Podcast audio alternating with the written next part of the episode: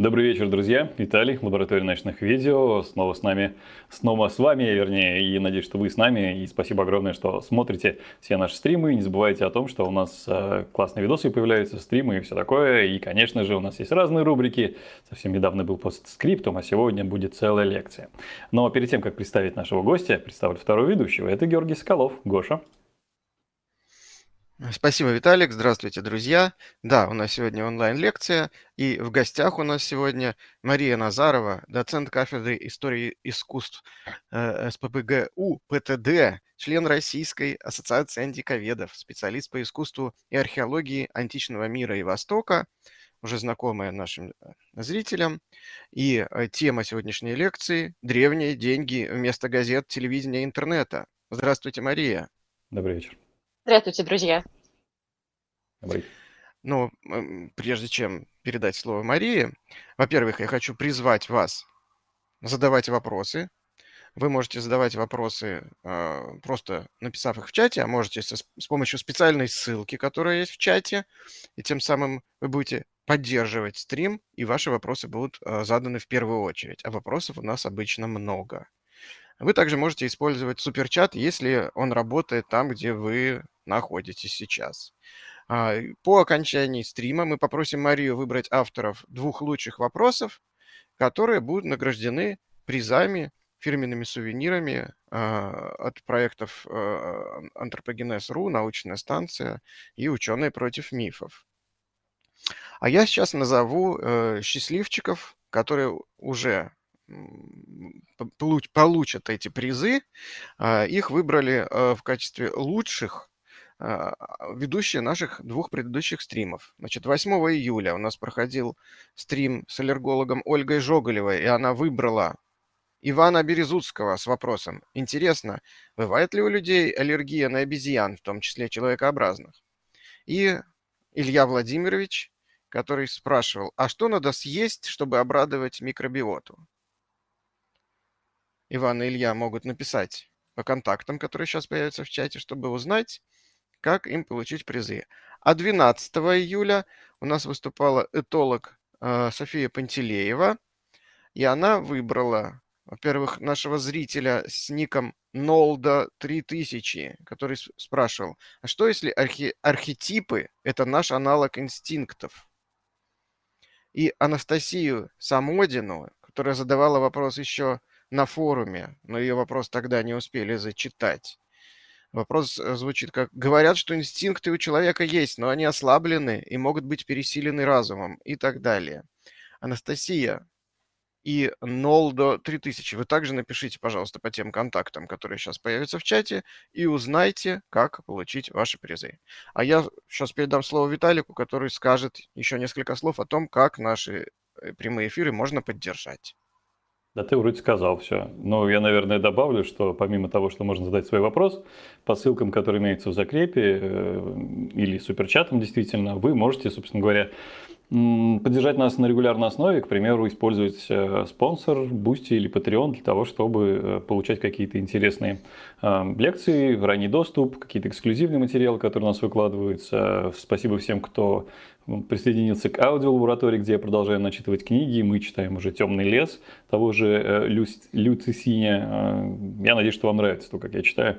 Э, и книг будет больше. В общем на самом деле, все зависит исключительно от вас. Ну и спасибо всем, кто в Лаборет поддерживает лабораторию. Друзья, любая поддержка в текущей ситуации крайне важна. Спасибо, друзья. Ну что ж, я думаю, пора передать слово Марии. Угу. А, но прежде а. чем передать слово Марии, да, конечно же, мы же чуть не забыли. У нас же уже вовсю идет э, приглашение участников на форум «Ученые против мифов», который состоится э, 19-20 августа. И с девизом «Тихо, идут раскопки». И весь первый день форума будет посвящен археологии и палеонтологии, а второй день форума будет посвящен мифам в кино. И Мария тоже выступит на второй день. А с каким выступлением? Э, вы можете посмотреть в программе, которая опубликована на сайте форума, а ссылку я попрошу сейчас опубликовать в чате. Если вы еще не посмотрели, на второй день, э, почти в самом конце программы, э, будет выступление Марии. Вот, собственно, mm-hmm. все. Да, Мария, теперь вам слово. Можем начинать. Да.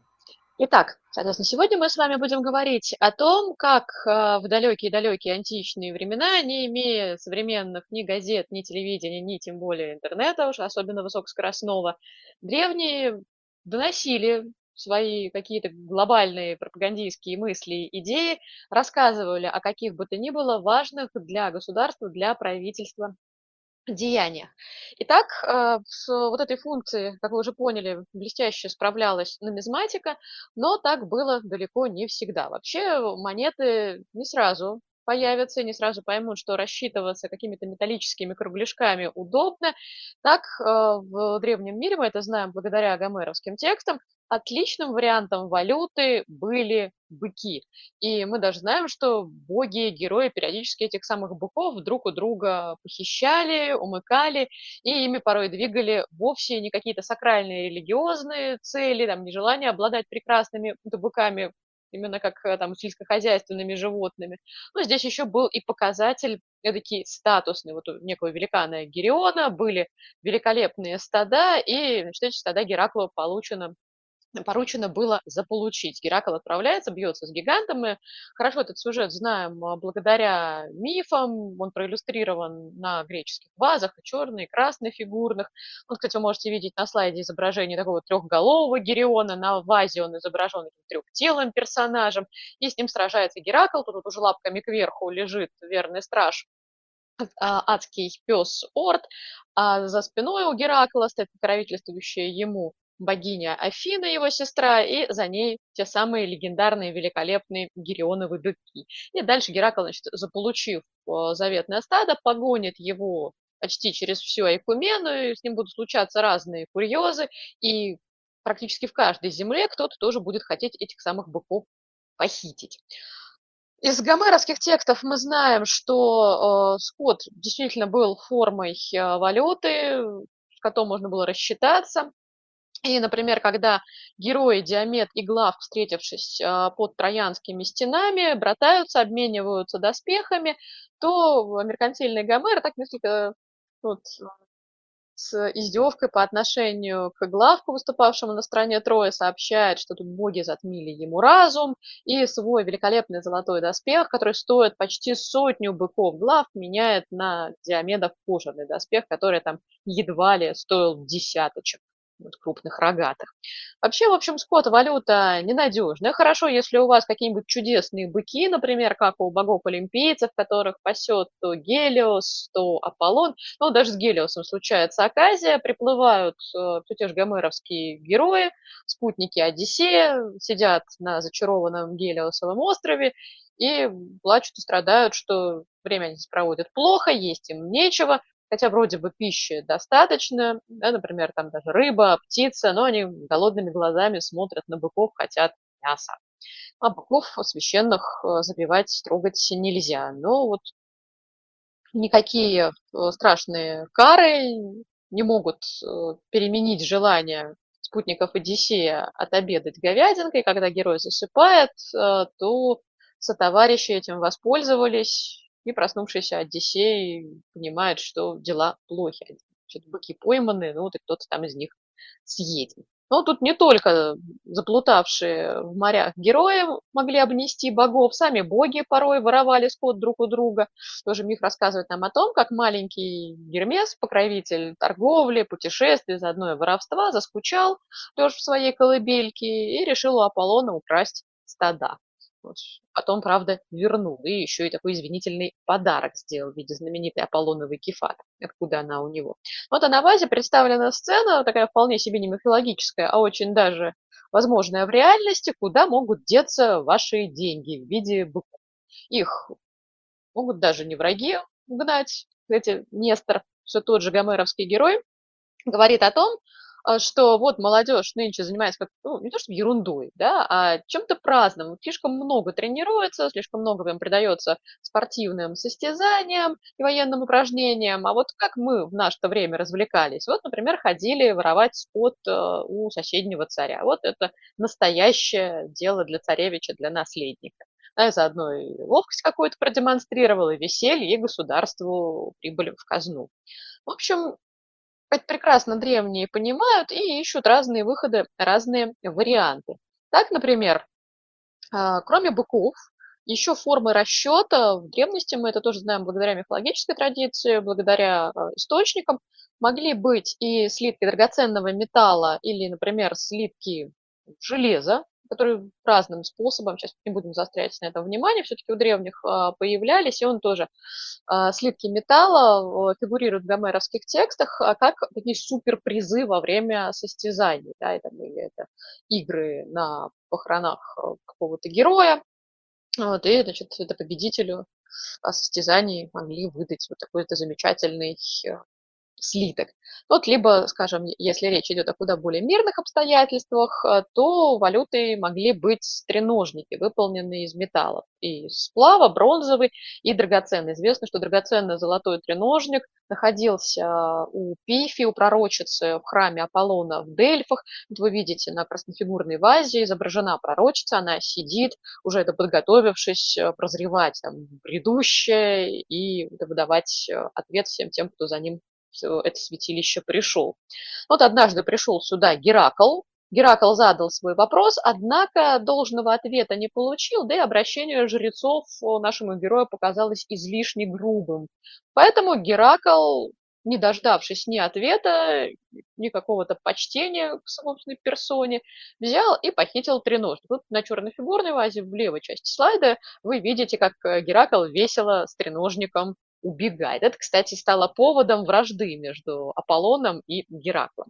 Ну, в общем, если у вас э, есть возможность хранить э, ваши сбережения в чем-то, кроме треножников, это, наверное, удобнее. Хотя когда альтернатива быки, огромные стада, тоже возникает вопрос.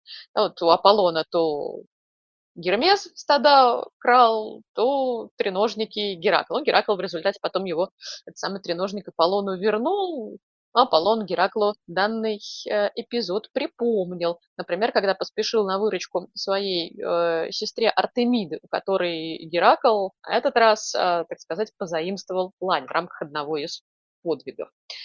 В общем, древние греки развивались, прекрасно понимали, что, например, на базар там, шумный день отправляться за чем-то не очень габаритным с огромным стадом такое себе развлечение, да и треножники тащить тоже замучаешься. Слитки, все это неудобно. И появляются, ну, как какой-то переходный э, пример, э, формы расчета, вариантов э, валюты, оболы. Но обол – это пока еще непривычный нам такой плоский кругляшок из металла, да, то есть монета. Это вот такие вот, как представленные на слайде, длинные-длинные прутья, которые были металлическими. Вот, например, э, оболы из Дрерос, открытые на Крите, они сделаны из э, железа, ну, а оболы э, скажем, открытые в Арголиде, которые были подношением в Аргосский храм Гера, они уже были бронзовые. В общем, аргоски более поздние. Значит, э, вот здесь рука, нарисованная на схеме, держит 6 э, оболов. 6 оболов – это одна драхма. Ну, вот. Но обол, кстати, не самая такая мелкая денежная единица, были еще мельче, тут запомнить легко. В общем, один обол – это 8 халков. Ну или 8 халков – это один обол. Значит, но помните, что Халк это не только зеленый, мускулистый, сердитый супергерой Халк крушить. Грек бы сказал Халк покупать и отправился бы а, с а, там, своими Халками на рынок. Правда, наверное, много бы он на них купить не смог. Сейчас, так как все-таки а, мы с вами приближаемся к а, разговору о том, что в древнем мире монеты выполняли не только функцию, связанную с финансовыми расчетами, а именно а, были задействованы в неком пропагандистском ключе, то абстрагируемся от стоимости, да, и не будем обсуждать, что на что можно было докупить, там, сколько стоил раб, сколько стоил бык и так далее. Вот. Нам скорее интересно художественное оформление монет и тот исторический контекст, в рамках которого э, данные произведения материальной культуры появлялись. В общем, античная традиция нам говорит, что первые монеты в привычном современном понимании а, начинают э, чеканить э, в Лидии. Это территория Малой Азии. Земли эти испытывали практически в равной мере влияние Ближнего Востока и античного греческого мира. И, значит, заслугу чеканки монет легенда приписывает именно лидийскому царю по имени Крёз, хотя часть исследователей говорит, что еще, вероятно, до Крёза его предшественники и сформировали вот такую типичную э, форму монеты, используя драгоценные металлы, используя сплавы для финансовых расчетов. Вот на э, краснофигурном сосуде изображен драматический момент биографии Крёза, самого богатого царя, когда он пошел в войну ну, в Персию, спросил, кстати, того самого дельфийского оракула, что сидел на треножнике, ходить ли мне? Ой, не ходи, сказал оракул, ты уничтожишь великое царство. Ой, да ладно, Персия великое царство, сказал Крёс. Но, однако, так сложилось, что уничтожил свое собственное. Персам он проигрывает, и персидский царь, поймав Крёза, собирается его жарить на медленном огне. И вот считается, что на этой вазе изображен как раз-таки драматический финал биографии Крёза. Одни легенды утверждали, что так он и был заживо зажарен. Другие же говорят, что рассказал поучительную историю про свою встречу с салоном. И, так сказать, персидский коллега пощадил лидийского царя, оставил его своим наместником, сатрапом, ну и учел еще, что и Крёс был действительно сказочно богат и весь из себя такой знаток финансов и, в частности, вот, внедрил монету. Лидийские деньги действительно в виде монет э, существуют. Вот, пожалуйста, они перед вами. Здесь э, изображение пока еще располагается лишь с одной стороны, то есть у монет есть аверс, лицевая сторона. На реверсе мы видим, что остался штемпель. Ну, такие нюансы э, техники и технологии производства в древнем мире, в древней Лидии. Монеты лидийские бывают серебряные, бывают ну, золотые. То есть, опять-таки, тут используются драгоценные металлы, которые замечательно сохраняются, не коррозируют. Ну, что касается символики, то здесь тоже можно говорить о восточной традиции, вот этом ближневосточном влиянии, бык, э, лев. Но вот хотя э, не стоит забывать о том, что в древнем мире у одного и того же изображения может быть сразу множество значений. Кстати, порой некоторые и вообще взаимоисключающие, такое все амбивалентное. Значит, здесь не только традиционная для Востока сцена терзания, но и кто-то, возможно, припомнил бы из э, там, лидийских э, обладателей этих монет э, тот факт, что да, когда-то же быки были деньгами, вот и здесь бык. Ну и лев как символ царской власти и как э, это божество, там, это сопряженное с влиянием, например, персидских восточных культов. В общем, можно долго с удовольствием рассказывать только про одну эту монету, но мы с вами пойдем дальше. Вот, кстати, тоже в память о быках, о вот этой древней форме расчета, на первом варианте римских э, еще тоже не совсем монет, правильно это сказать, это такая прото-монета. Вот. В общем, на римской бронзовой э, валюте, на слитке будут изображать быка. Вот он такой древний-древний римский ас, еще 5 века до новой эры. Считается, что теми, кто будет чеканить первую вообще в современном понимании монету, у которой проработан аверс и реверс, и по сути а, там местом, где разовьется медальерное искусство, искусство чеканки монеты медали, это будет Эгина.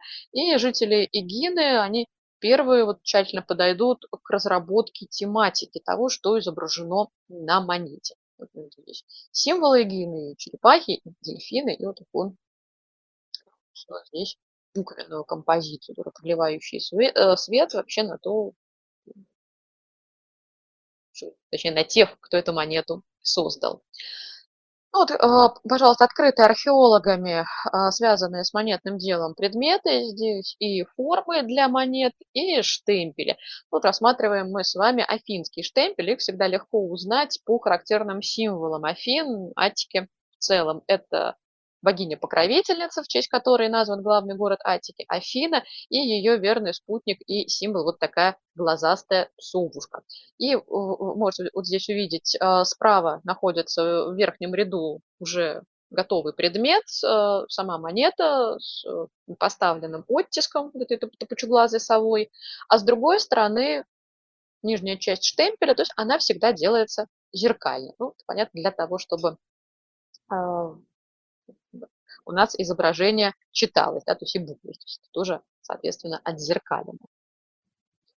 В дальнейшем в классической, в эллинистической Греции каждый город-государство, каждый полис, в общем, каждое государство будет э, создавать э, свои монеты со своими узнаваемыми символами. И вот здесь на слайде в коллаже собраны, ну, пожалуй, это не сказать, наиболее примечательные. Тут, конечно, специалисты могут долго спорить друг с другом, что считать из этого примечательнее. Например, кто-то скажет, ну что вы, посмотрите, Дельфы, какая замечательная идея. Вот тот самый треножник, да, мы помним, что треножник у нас и символ Пифи, и символ Аполлона, соответственно, и вообще сакральное подношение к храму, но и форма финансовых расчетов.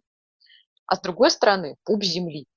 То есть тот артефакт, тот сакральный предмет, который находится именно в Дельфах, это был связан с культом Геи, ну а затем, после того, как а, по преданию Аполлон займет Дельфийское святилище, а изгонит оттуда мать сырую землю Гею, то значит, ассоциируется и непосредственно с домом Аполлона, что храм античности – это, как правило, дом божества, и вот у Зевса главный дом в Олимпии, у Афины, помянутых нами ранее Афину, а вот у Аполлона – Дельфа. А вот, скажем, у бога Гелиоса дом родной на острове Родос. И вот посмотрите, в центре, в верхнем ряду, все символы острова Родос. Это и Гелиос, у него такая вот лучистая корона, да, вот тут еще это разбегается из-за пышных кудрей такими острыми лучиками. А с другой стороны, на реверсе монеты другой родосский символ – розы, потому что Родос всегда славился как остров благоуханных роз. В левой части слайда находится биотийская монета из Фив. А в Фивах родился Дионис и культ Диониса. Если мы вспомним мифы, он был распространен в биотии, но, надо сказать, тяжко там утверждался. Далеко не все, особенно Дионисовы родственники, готовы были признать в нем божество, и причем божество старшее и важное. Но Дионис, так сказать, этот момент проработал. Вот. С одной стороны у нас э, голова Диониса, причем в иконографии уже взрослого бородатого мужа Акмы мы его узнаем по характерным кудрям, по а, венку, вот, э, свитому из лос, из плеча в волосах. Вот. А на другой стороне монеты щит с вот такими вот месяцеобразными выемками, выкусами практически с каждой стороны. Это биотийский щит. Так что если видите на монете подобный щит, то вы не ошибетесь, дело происходит в биотии. Ну, это тоже так, это по монете в принципе, можно было, а, попав на рынок, а, получив расчет, попробовать предположить, да, чего тут вокруг каких денег больше, ну и где вы, соответственно, находитесь. Видите, все деньги со счетами. Ага, биоти, о, Дионис есть. Вот. На монетах а, также порой помещали изображения очень важных знаковых произведений изобразительного искусства. Ну, часто они были связаны непосредственно с э, религиозным культом. Вот, например, кницкая монета в правом верхнем углу на слайде, где изображена Афродита, Афродита Кницкая или Афродита Проксителя. Вот, э, скульптура, про которую многие века уже бытует легенда о том, что Проксителю заказывают жители Коса статую, Прокситель делает две, одетую и обнаженную, как будто бы только что вышедшую из воды после морского купания, предложил заказчику выбрать, какая же уважаемым гражданам понравится. Ну, жители Коса сказали, мы очень консервативные, мы, пожалуй, возьмем вот ту по старинке, одетую, а жители Книда выбрали новый революционный вариант, и, как писал Плиний Старший, этим решением прославили себя, свою родину, и даже многие годы чеканили эту превосходную статую на своих монетах. Другая статуя – это а, многогрудая Артемида Эфесская, которая находилась в храме, доме божества, то есть, ну, святилище Артемиды в Эфесе, он в том самом, которое впоследствии было провозглашено одним из чудес света. Вот о том, как выглядела эта статуя, мы можем судить и по монетам, и по многочисленным репликам уже римского времени в круглой пластике монеты очень активно начнут использовать а, в качестве способа государственной пропаганды, вот в качестве демонстрации такого собственного самоутверждения правители эпохи эллинизма.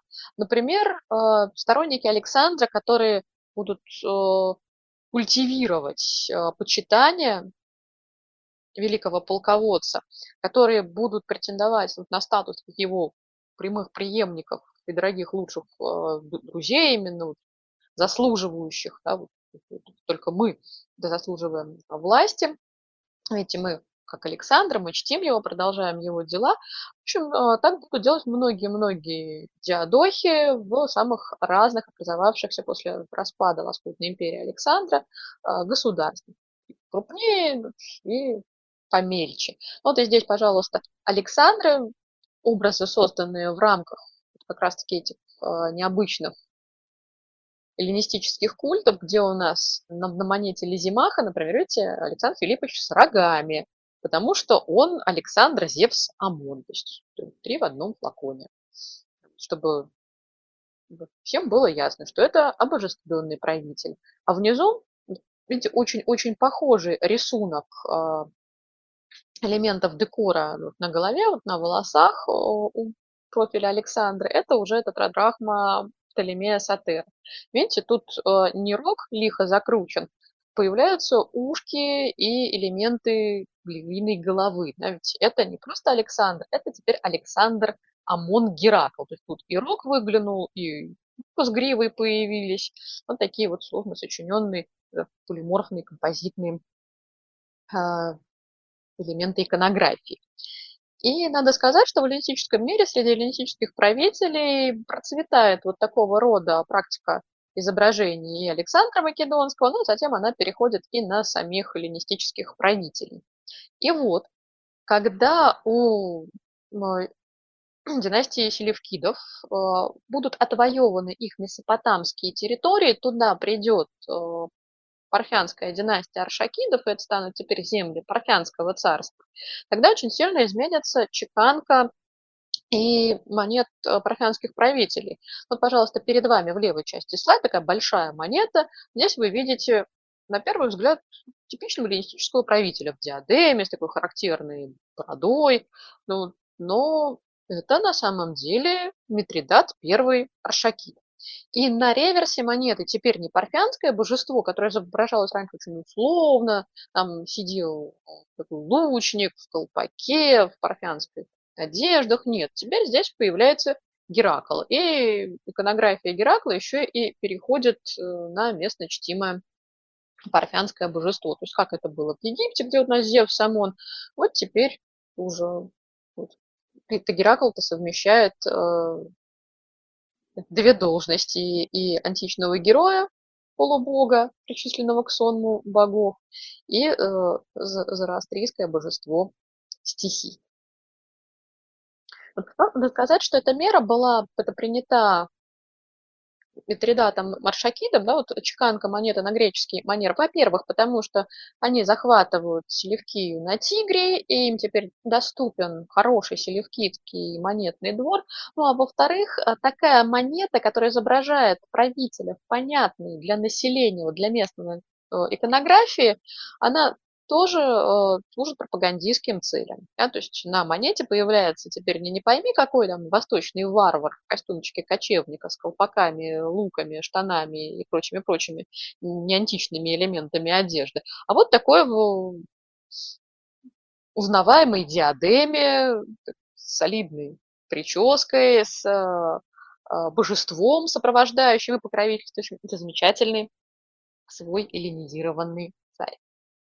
Если мы с вами обратимся к римской традиции, ну, потому что преимущественно говорить мы будем сегодня о, именно о ней, то э, честь и славу заведения в Риме металлических денег, монет приписывают Сервию Тулию.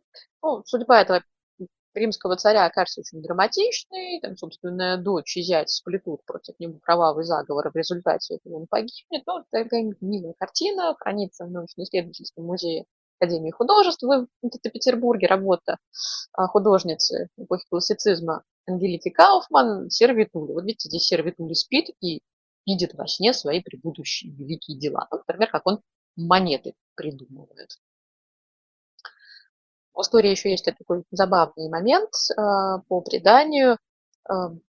Когда младенец уснул и вот грезил об этих всех великих делах и совершениях, полезных реформах для Рима, об улучшениях в жизни римлян, божественное пламя разыгралось вокруг его головы. Все это увидели и поняли, что ребеночек-то особенный. И только а, служанка, решив, что беда-беда, здесь пожар, чуть было не потушила божественные огоньки ночным горшком. А, что касается научных исследований, то здесь, пожалуй, а, уместно будет привести мнение Теодора Момзена, автора масштабного исследования по римской истории, соответственно, автором многотомной римской истории, за которую он даже получил Нобелевскую премию, правда, по литературе. Тогда Нобелевских премий по истории не было, если не изменяет память, и сейчас вроде бы как уже нету. Итак, значит, Теодор Момзен, который э, рассмотрел множество источников, э, он пришел к выводу, что э, все-таки не во времена царей, да, это никакой не Сервитулий легендарный, а в эпоху республики уже в, четвер... в V веке до новой эры, значит, при децемвирах, при Совете до 10 были введены в Риме монеты. Вот история децемвиров э, заканчивается каким-то драматическим эпизодом, ну, вот, смертью Виргинии. Вот есть э, у Ге картина на эту тему. Ну, непосредственно с монетами как какая здесь э, есть связь. Но вот считается, что придумавшие тоже бытует такая легенда. Ну, вот, ее, кстати, даже любят, вспоминая прекрасную Виргинию, сами римляне, это до сих пор говорит, что вот децемвиры придумали монеты, вот у них и скопилось изрядное количество этих самых денег. И вот они уже тут и стали посягать на честь благородных э, римских дочерей. В общем, э, Теодору Мумзуну здесь все-таки, наверное, как-то верить следует больше, и это записать э, появление римских э, монет именно на времена децимвиров, эпоху республики. Ну, кстати, очень многие антиковеды говорят о том, что вот слева у нас Теодор Момзен до написания римской истории, а справа действительно проработал множество источников, э, рассмотрел существовавшие до него исследования и создал свой знаменитый серьезный труд, потратив на него и много лет, и много сил. Значит, а, и а, Момзен, ну и, соответственно, источники, с которыми он работал, а, указывают на существование монетного двора в Риме на Капитолийском холме, там, где вот обозначен, вы видите, в правой части макета храм Юноны монеты. Значит, это фрагмент макета, который находится в музее римской цивилизации, грандиозная римская панорама, создана создана она была а, в 30-е годы 20 века, ну, делалось уже преизрядно долго по времени, но сейчас, к сожалению, очень доступно, потому что уже много-много лет э, музей римской цивилизации по непонятным причинам еще до пандемии как закрыл свои двери, ну, так и не открывает Значит, э, Юнона монета – это изначально эпитет богини. И откуда берется этот эпитет?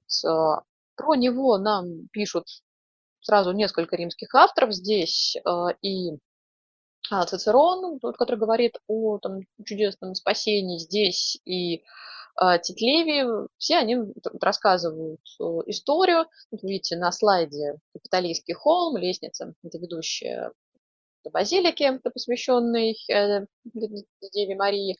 Вот здесь тут кусочек а, римской инсулы многоквартирного дома – и вот белеет а, э, слева а, съевшая вот эту часть холма, где располагался храм Юноны монеты, монумент многими презрительно именуемый печатной машинкой за свои грандиозные, а, но при этом очень специфические формы, напоминавшие печатную машинку середины 20 века. Значит, итак, на Капитолийском холме располагался этот самый храм, и чего же вдруг Юнона стала монетой Э, заступницы. История, которую поведал Титлини, она связана с э, галами, с нашествием, ну и с теми замечательными гусями, вот, которые по легенде вовремя, почуяв чужаков э, и будучи очень голодными, беспокойными, загоготали, разбудили римлян, и те смогли отразить гальское нашествие. Ну, именно поэтому в Пиноне ее храмом, то добавляется в экогномен монета. Значит, что э, касается ранних римских денег, то их будут изготавливать в технике литья. довольно скоро римляне поймут, что эта техника не очень хорошо подходит а, для создания государственной валюты, потому что, а, например, вот такой замечательный литой брусочек, а, да, или, как мы видели раньше, с быком, можно замечательно с него снять подделать. Вот, поэтому переходят к чеканке. Вот здесь, вот, конечно, уже поздние римские монеты третьего века, но тем не менее вы видите образец штемпеля, который начинает а, использоваться еще во времена Римской Республики. Вот, приблизительно так они и выглядели. Штемпели для адресов и для реверсов, то есть вот, в отличие там, от Азии, да, от лидийских монет, здесь уже все двухсторонне. Вот, пожалуйста, примеры самых а, ранних, одних из самых ранних римских монет. Это мелкая монета ас, и вот здесь появляются носы кораблей что они здесь делают и почему именно носы кораблей. Дело в том, что а, появление этой монеты э, было приурочено к торжественному событию, к победе римлян на море. И вот э, трофеи, снятые из вражеских боевых кораблей, ростры, таранные части носов кораблей, они продемонстрированы были и на монете. Кстати, римляне очень любили врагов, побежденных э, с кораблей снимать ростры и торжественно их выставлять. Так, на форуме появляется и трибуна ростра, трибуна, где происходили э, прощания, например, с усопшими, согласно римскому культу, погребальному и культу предков, там, с тела, там произносились речи. Именно, от, из этой традиции выросла знаменитая а, про покойников а, либо ничего, либо только правду. Ну, тут, кстати, римлянин, э, который использовал, ну, или вообще, правильно сказать, римская традиция, которая использовала погребальный обряд и прощание с усопшим как некую воспитательную меру для граждан, действительно это могла сказать и хорошее, например, там, будьте как этот замечательный человек, ну, и припомнить что-нибудь э, скверное и сказать, не поступайте, так как этот замечательный человек сделал не очень замечательно.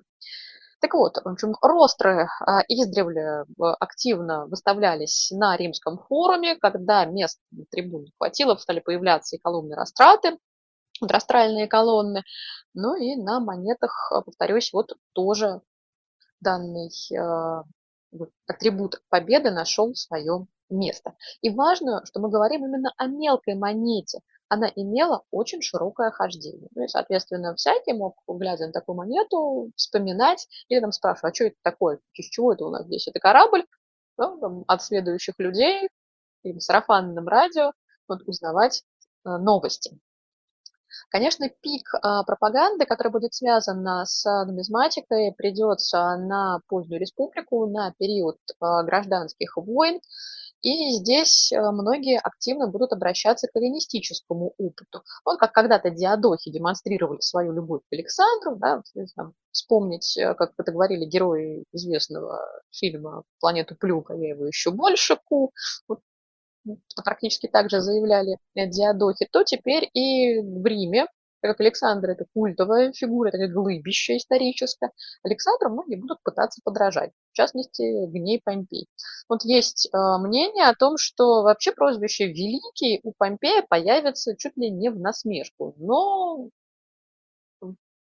тут он сориентируется или помогут Помпею сориентироваться, потому что многие говорили, что человек невероятной храбрости, достаточной честности, но иной раз не всегда сообразительный. Ну, в общем, так или иначе, Помпей начнет уподоблять себя Александру. Вот обратите внимание, в левой части слайда у нас такой образцово-показательный эллинистический портрет Александра Филипповича Македонского, а в правой части слайда знаменитый портрет э, Гнея Помпея Великого из э, Карлсбергской библиотеки Копенгагена.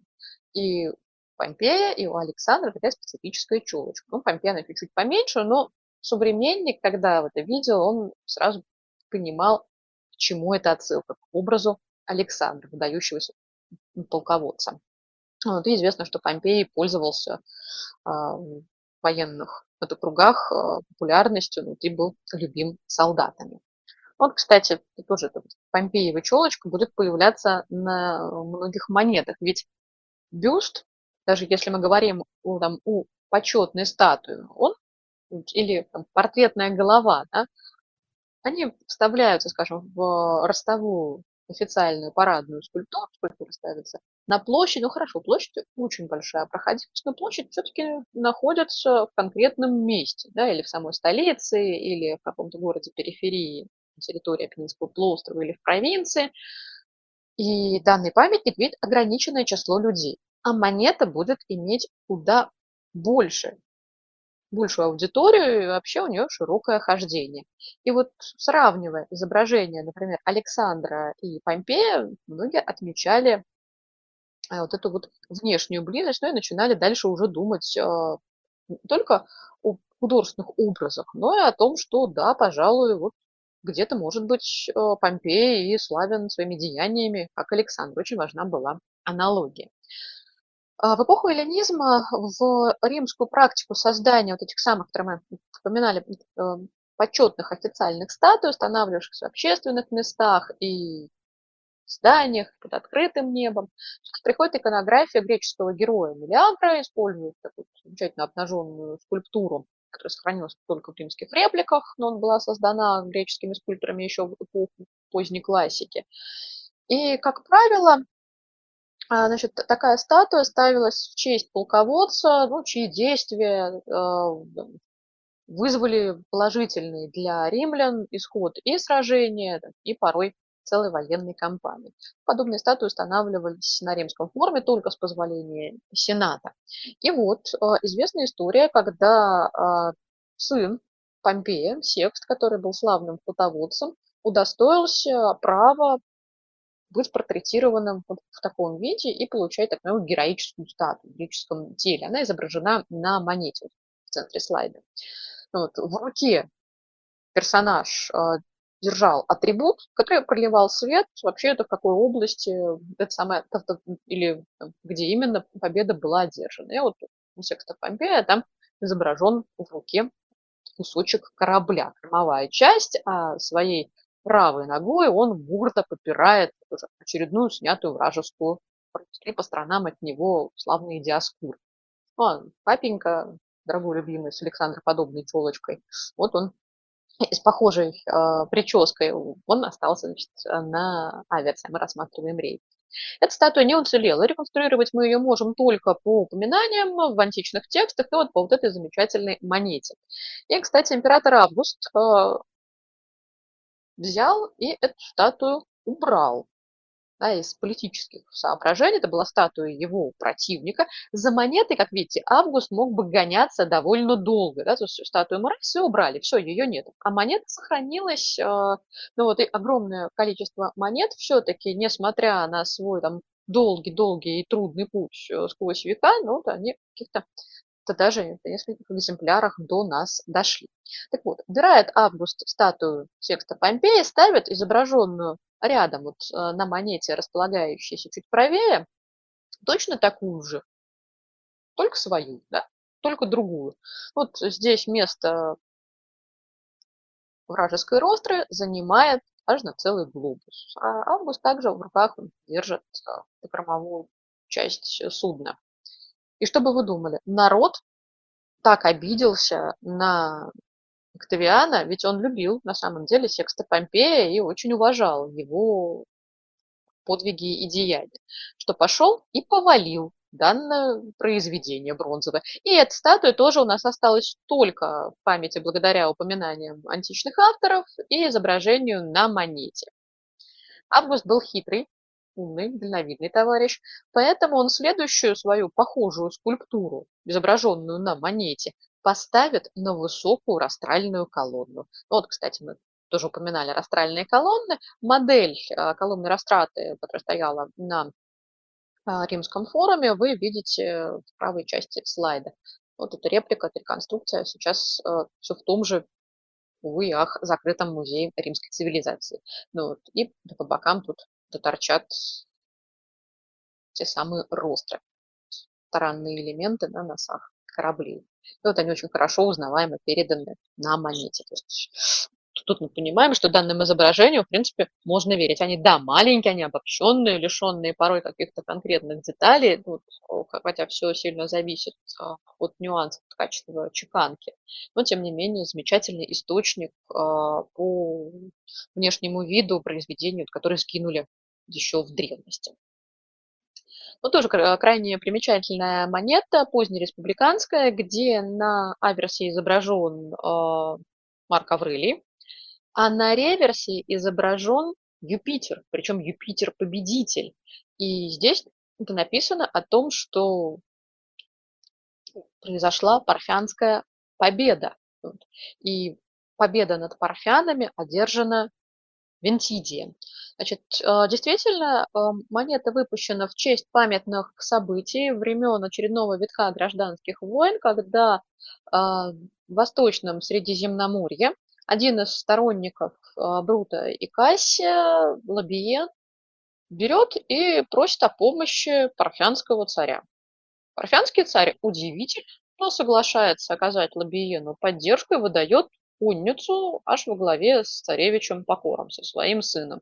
И Лабиен, значит, победоносно движется через э, там, сирийские ближневосточные территории. Разбираться с Лабиеном Марк а, Антоний отправляет Вентиди, Вентиди одерживает победу, разбивает Лабиена, и парфянскую конницу, наводившую ужас на многих э, современников, и за это получает прозвище Парфянский. Кстати, остается в истории единственным, кто отпраздновал триумф над парфянами. Вот эту монету ну, очень интересно трактовать, э, рассматривая ее реверс, и с той точки зрения, что здесь изображено божество-покровитель, и вместе с тем, возможно, так выглядела героическая статуя, которую мог получить э, Винтедий за свою вот эту знаковую победу. Я вот по аналогии с тем, что мы рассмотрели на примере изображенной на монете статуи Секста Помпея и Октавиана.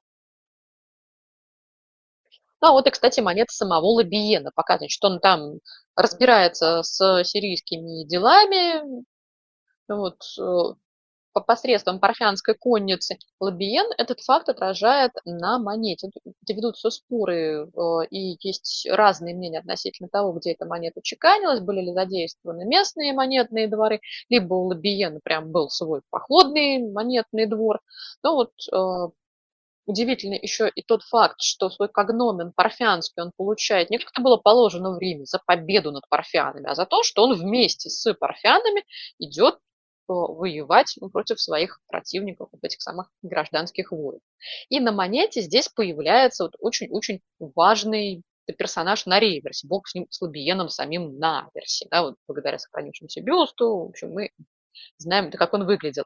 А здесь на реверсе парфянский конь взнузданный не по-римски. То есть а, даже при всей э, незначительной величине этого изображения акцентированы детали, которых в Риме не было.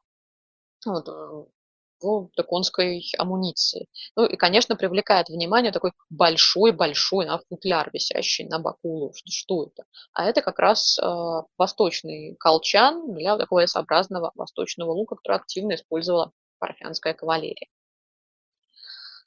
Если мы с вами э, пройдем по хронологии дальше и посмотрим на другие варианты примечательных римских э, монет, которые использовались э, для государственной пропаганды, для донесения важных э, событий, ну, знаковых для, для населения, то здесь нам это поможет замечательный э, такой крокодильчик на реверсе и профиль Августа с другой стороны, даже если мы с вами не умеем читать, да, даже если мы с вами а, не очень в курсе того, что происходит э, в империи, мы получаем такую монету и понимаем, что м, крокодил, где у нас водятся крокодилы? В Египте. Наверное, здесь что-то связано с Египтом. Ага, что у нас это недавно творилось, а Египет э, был к нам там, стараниями Клеопатры и Марка Антония крайне недружественный. Раз э, подобное появилось на монетах, значит ситуация изменилась. Ну, действительно, тот, кто умеет читать, он с легкостью бы объяснил, что здесь да, э, Египта Капта победа над Египтом. Вот как один из символов, вот такой милый, видите, упитанный зубастый крокодил, тоже изображенный с значительной долей условности, но все же нами узнаваемый и понимаемый. Вот какие были еще победы, какие, да, еще вот эта монета с надписью «Капта». Армения. Вот, Август вмешивается в восточные дела. Он, кстати, довольно долго пытается там, решать э, проблемы, связанные с римскими интересами в Армении мирно путем переговоров, но потом посылает э, туда своего внука. Кстати, последнему этот поход даже стоил жизнь. Он получает тяжелую рану, но вот, от которой умирает. Но, тем не менее, римские дела э, начинают идти в, Ар... в Армении хорошо. Там на троне оказываются водные императору Рима люди. Вот. И появляется вот такая монета, как бы ознаменовавшая завершение похода. Здесь мы видим богиню Викторию, которая э, побеждает быка вот такой символ, связанный с э, митроистским культом, потому что, например, вот одна из возможных трактовок данного изображения. Время постепенно с востока начинает э, проникать, особенно на восточных границах, на восточных рубежах, а, среди местного военного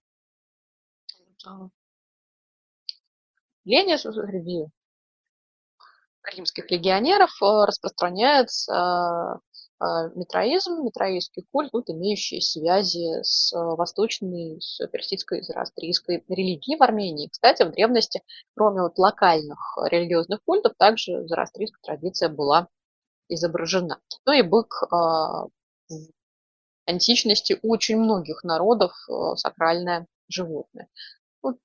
Также тут вот это можно говорить, что это как э, символ дихтомии Запад и Восток, да, что вот там, на, наша западная античность, она вот такая вот в виде крылатого антропоморфного божества, вот это что-то такое дикое, хтоническое, зооморф. Действительно, а, предположение может быть э, высказано премного, и все они в той или иной мере оказываются или могут оказаться справедливыми и подтвердятся фактами. Очень интересная вот эта монета, которая изображает а, преклонившего колено побежденного варвара. И вот тут, возможно, появилась бы надпись, да, вот тоже капта, что побеждена, кто побеждена, Парфия. Но монета эта еще и примечательна своей историей. Дело в том, что а, она была отчеканена, ну, скажем так, в экспериментальном ограниченном количестве. Исторические обстоятельства, которые сопровождали ее появление следующие. Здесь изображен император Веспасиан на аверсе. Веспасиану из династии Флавия обращается парфянский правитель, который очень просит римлян вмешаться в его внутренние дела. Потому что у него там заговор на заговоре, заговором гоняет, э, в общем, непрочное положение, еще и внешняя опасность грозит, все э, плохо.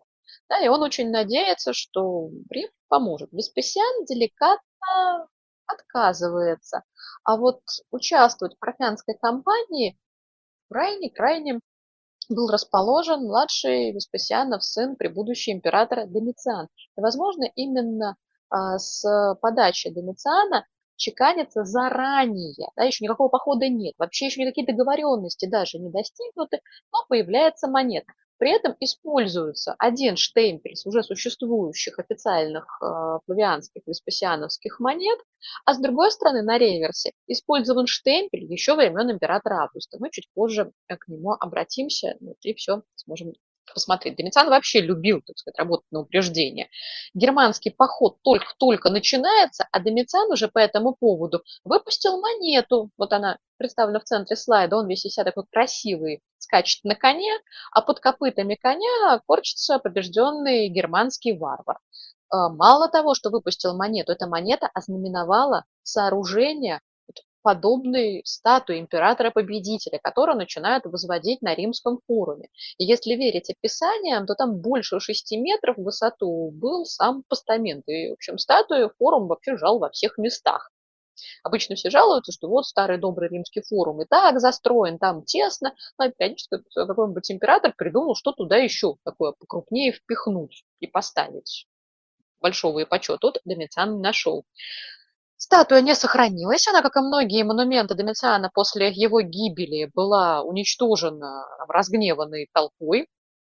А вот чудом уцелела как говорится, тоже точно такая же, только другая статуя открыта в Мезенском э, храме, сейчас выставлена в Баях в музее флегрейских полей. Вот, пожалуйста, она в правой части слайда. Статую, кстати, спасло то, что в маленьком периферийном городке, вероятно, такое дорогое бронзовое произведение, с одной стороны, решили не изничтожать, а с другой стороны, в этих местах был очень популярен культ Александра Македонского. Известно, что еще а, для жителей Геркуланума делали э, статую, реплику статуи а, Александра на коне, ну, вот оригинал приписывается Лисипу. Затем, когда здесь Калигула принимал парфянских послов, он соорудил а, мост между Баями и Патиолами через весь пролив, облачился в вывезенные им из Александрии доспехи Александром, взял, пришел в гробницу великого этого полководца, и такой, о, он в доспехах у вас лежит. А, ему они уже не нужны, а мне очень надо. Снял и надел, поехал принимать парафианских для послов, для того, чтобы попотировать и как бы напомнить да, вот этой восточной стране с иранскими народами образ Александра, победившего Ахименицкий Иран это непосредственно. Так вот, вероятнее всего, а, статуя а, в Баях а, сохранилась как раз-таки благодаря тому, что все-таки, ну смотрите, это же иконография Александра. Александра же все любят. Зачем изничтожать статую? Вот, кстати, а, а, очередная римская копия, которая это показывает первый источник. Давайте просто срежем лицо Домициана и припаяем сюда лицо его преемника, императора Нервы. И, в общем, статуя выглядит несколько странно. Там сразу после упитанных щек молодого румяного Домициана начинается такое худенькое, старческое лицо Нервы. Но, тем не менее, тоже, смотрите, монета, она помогает э, нам, благодаря своему изображению, разобраться вообще вот во всей этой запутанной истории, да, что где была статуя Дорициана, потом она оказалась статуей Нервы, что было первоисточником, ну и, соответственно, как выглядел вот э, тот огромный-огромный, дошедший до нас оригинал, располагавшийся в столице. У Домициана будут и собственные монеты, вот, например, мы вспоминали его упитанную физиономию, вот она здесь, такая довольная, красуется. Всегда еще Домициана мы узнаем по пышным кудрям. Известно, что он очень гордился своей великолепной шевелюрой, но вот когда с возрастом начал лысеть, стал по этому поводу очень и очень переживать. Но чем это вызывало порой там, осуждение и насмешки, которые мы можем встретить в античных текстах.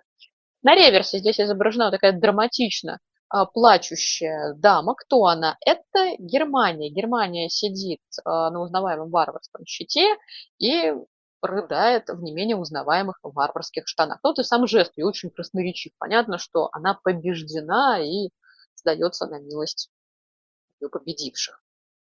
Еще несколько примеров монет, изображающих победы, но чуть э, более ранние, да, это предыдущего Флавия монеты, это император Тит и побежденная Иудея.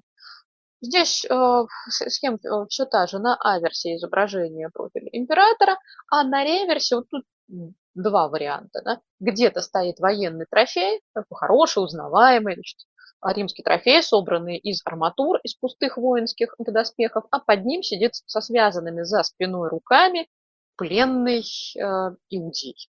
Вот. На более дешевой медной монете, на сестерце вот в центре слайда, мы здесь видим пальму. То есть мы сразу понимаем, где происходит дело. Да? Это Восточное Средиземноморье, это юг, это такая тоже симметричная, хорошо читаемая пальма. А что возле нее? Опять-таки, там сложен трофей, там стоят римские воины, и тут стоят вот такие грустные и печальные пленники. И очень интересно, вот если мы с вами сейчас посмотрим на монету в левой части слайда, где вот преклонивший колено пленник, видите, у него руки за спиной. А вот здесь вот, где использовался августовский штемпель, видите, все-таки здесь не пленник, здесь почтенно склонившийся вражеский, в данном случае парфянский воин, который что-то передает. Все, что это такое очень-очень римское. Про этот мотив мы еще с вами обязательно вспомним, когда будем говорить о монетах, задача которых прославлять мирные обстоятельства, связанные с э, римской внешней политикой, а не завоеванием. Вот тут тоже, э, так как сейчас я занимаюсь много парфянским материалом, вот, связанным с Римом и самой Парфией, то вот, с вашего позволения, приведу еще примеры вот этих аллегорических фигур, пленников да, или пленниц узнаваемых локальных, национальных, скажем так, одеждах э, с э, характерными вот для этой местности, для этих народов, побежденных Римом, атрибутами, предметами вооружения. Вот вам поверженная на Парфия вот, у Люция Вера тоже. Да, монета была выпущена в честь похода.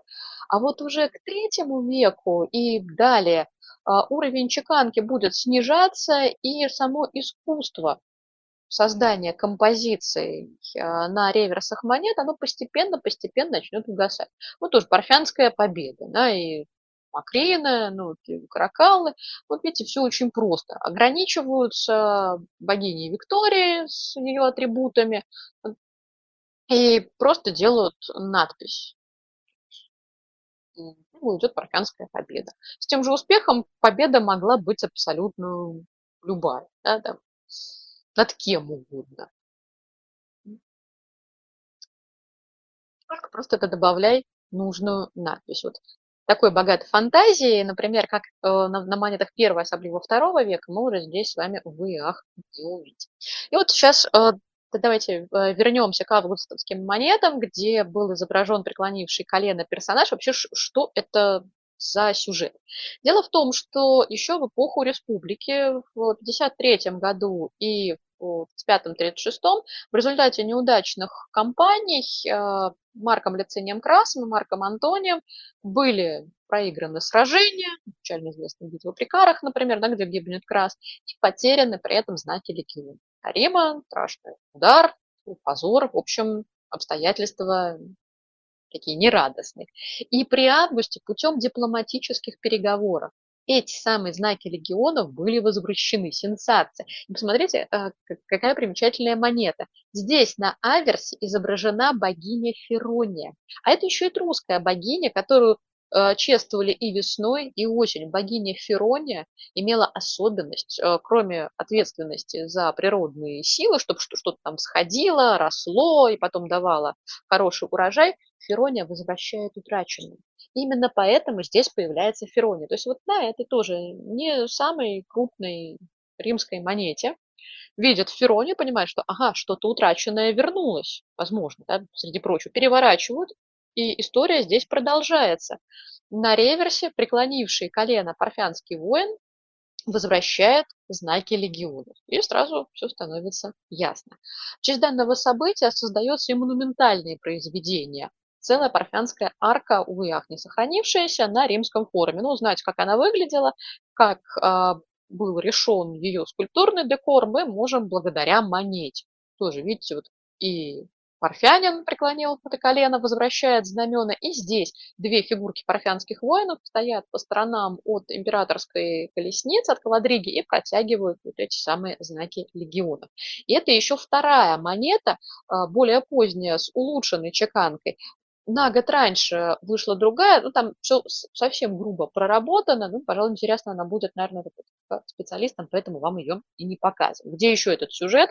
На панцире знаменитой статуи из коллекции Ватикана Август Прима Порта. Причем тоже считается, что эта статуя, а, вероятно, дошла до нас в репликах. То есть были и другие, это открыто на э, Библии Ливии, ну, где-то в официальных а, общественных доступных местах вот располагались ее аналоги. Все тоже видели этот сюжет. То есть вот какой резонанс. Да, и в Риме сколько памятников, то еще монет, которые, покинув пределы Рима, пошли гулять всей необъятной державе. Э, не, в общем, не все императоры активно и охотно воюют. Тут Нерон вообще воевать не любил и даже закрыл двери храма Януса. Вообще э, римская история говорит о том, что никогда такого не было, и только при Нероне войн не велось, и двери храма Януса были закрыты. Но открыты они традиционно всегда были во время ведения военных действий. В общем, Нерон тут это действительно очень даже отличился, а не только своим пением и любовью а, к созерцанию пожаров.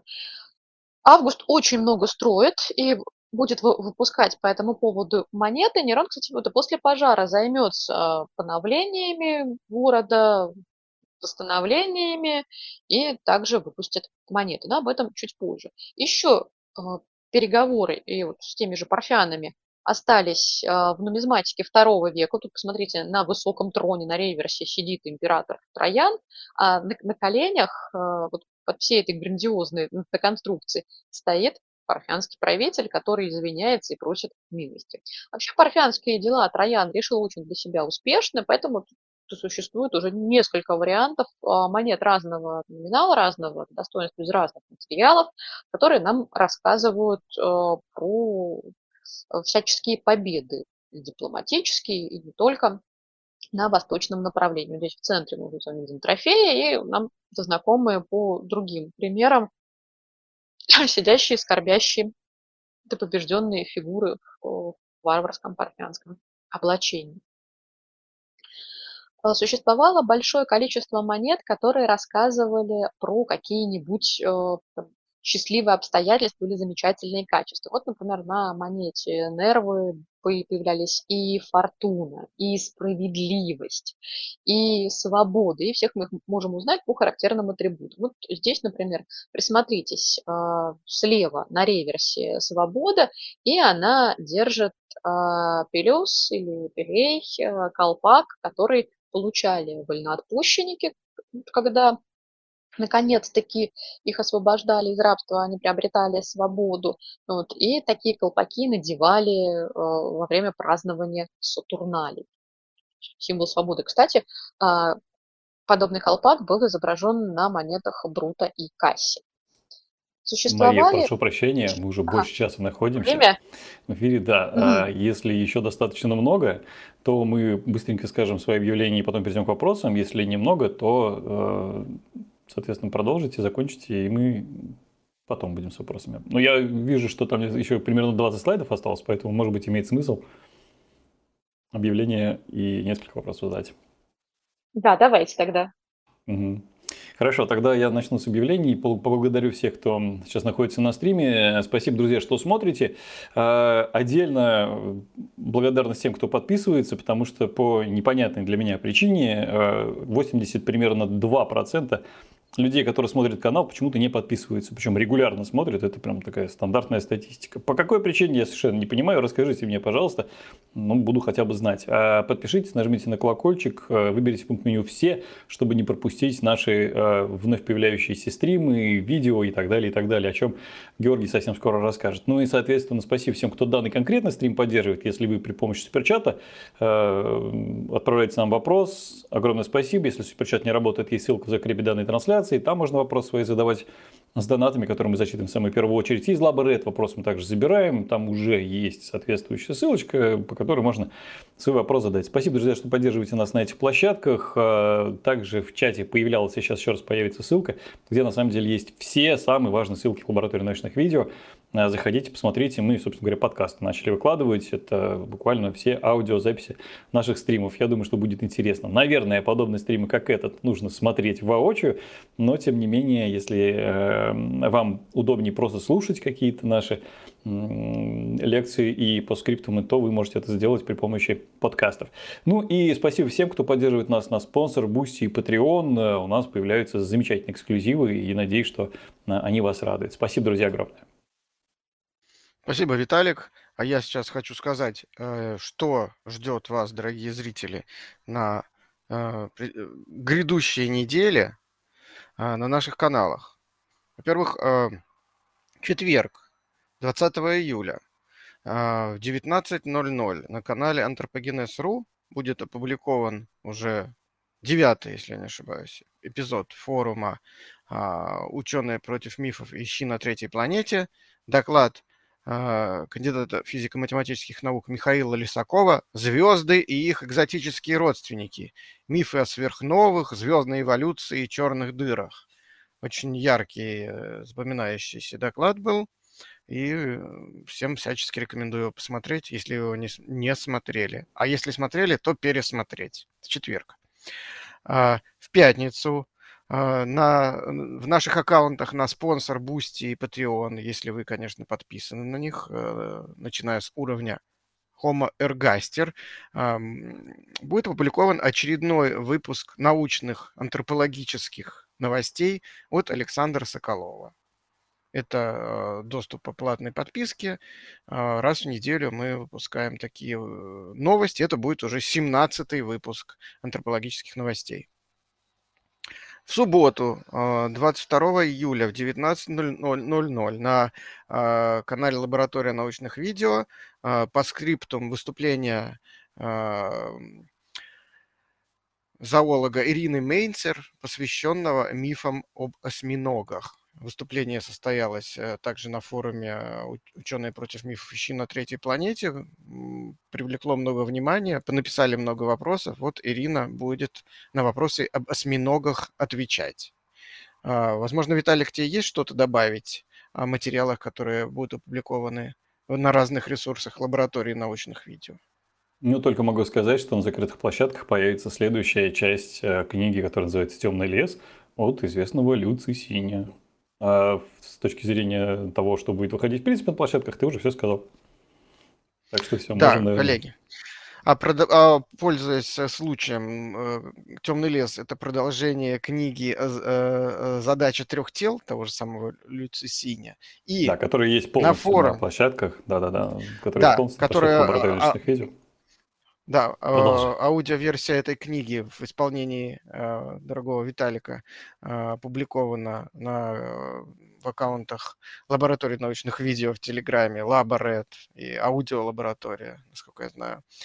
Угу. А, а 20 августа на форуме «Ученые против мифов» тихо идут раскопки, разбирать задачу трех тел с точки зрения науки будет а, астрофизик, доктор физико-математических наук Борис Штерн. Его выступление называется «Задача трех тел и двух протонов. Разбор научной составляющей романа Люцисиня».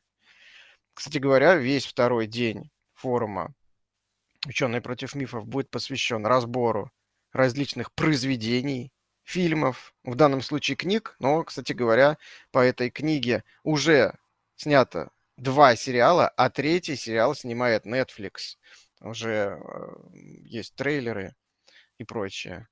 А, что еще будет в этот день? Ну, например, выступление а, нашей сегодняшней гости Марии Назаровой, которая заглавлена «Как античная госпропаганда сочинила 300 спартанцев, Assassin's Creed, Клеопатру и другие блокбастеры». Кстати, Мария, а что будет в вашем выступлении? Можете сказать пару слов?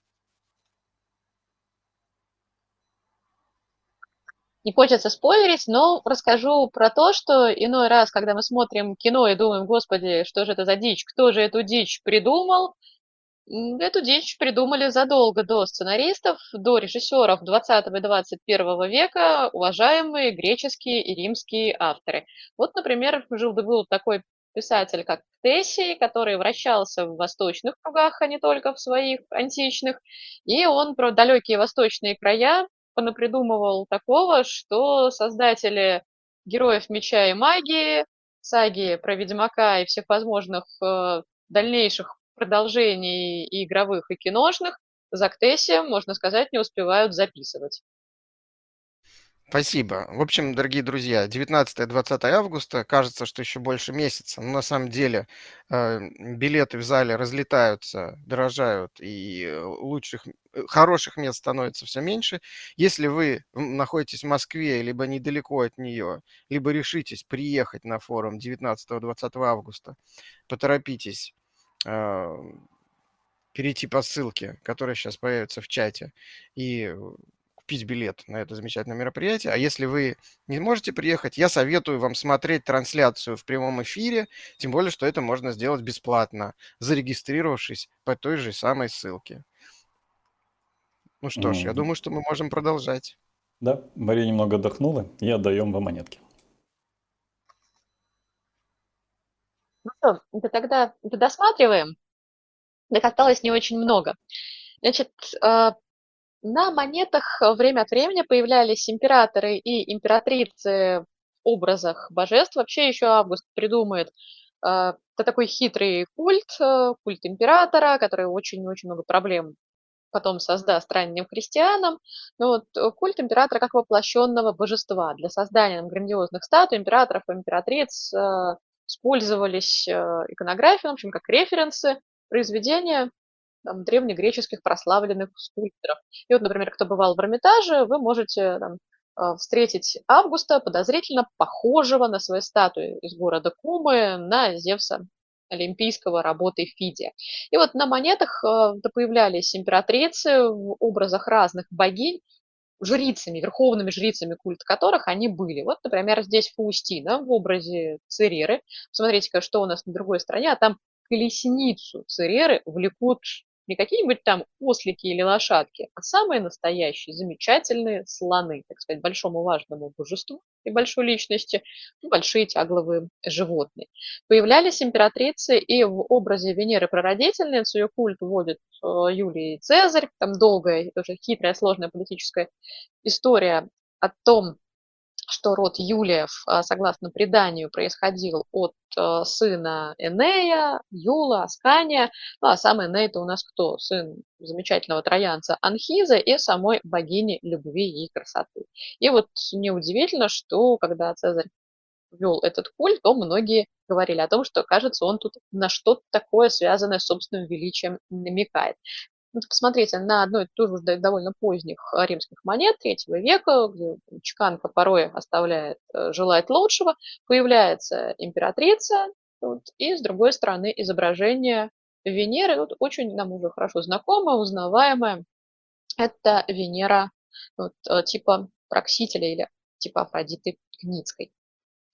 Очень часто появлялись на монетах здания, которые уже существовали, но, скажем, пострадали при пожаре, при каких-то городских волнениях а, и политических перипетиях, и затем их обновляют, их перестраивают. И так мы можем проследить а, судьбу храма Юпитера капиталистского, и даже можем точно это датировать, когда а, с ним случалось что-нибудь вот такое разрушительное, неприятное, но потом он вновь был восстановлен. Здесь и республиканские монеты в верхнем ряду, и затем уже а, периоды империи первого и второго века, соответственно, созданные при Веспасиане и при Трояне.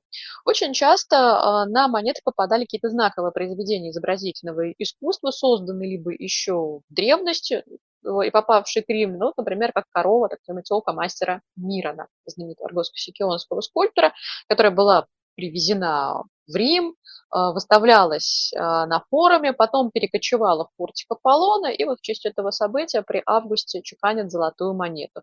При Веспасиане она уедет в храм мира, который вообще служил эдакой сокровищницей, ну и своего рода протомузеем в римском мире. Здесь выставлялись многие трофеи, диковинки, знаковые, важные произведения. Вот опять это замечательная коровка, не сохранившаяся до наших дней, к сожалению, в оригинале, вот, на золотой монете. Ну и понятно, что про Мирона, про вот его эту челку знают, э, как правило, образованные люди, они ее ценят, и поэтому, видите, монета да, довольно крупная, да, то есть это не какой-нибудь там ас или э, сестерции, да, более распространенные, это нежели монета из золота.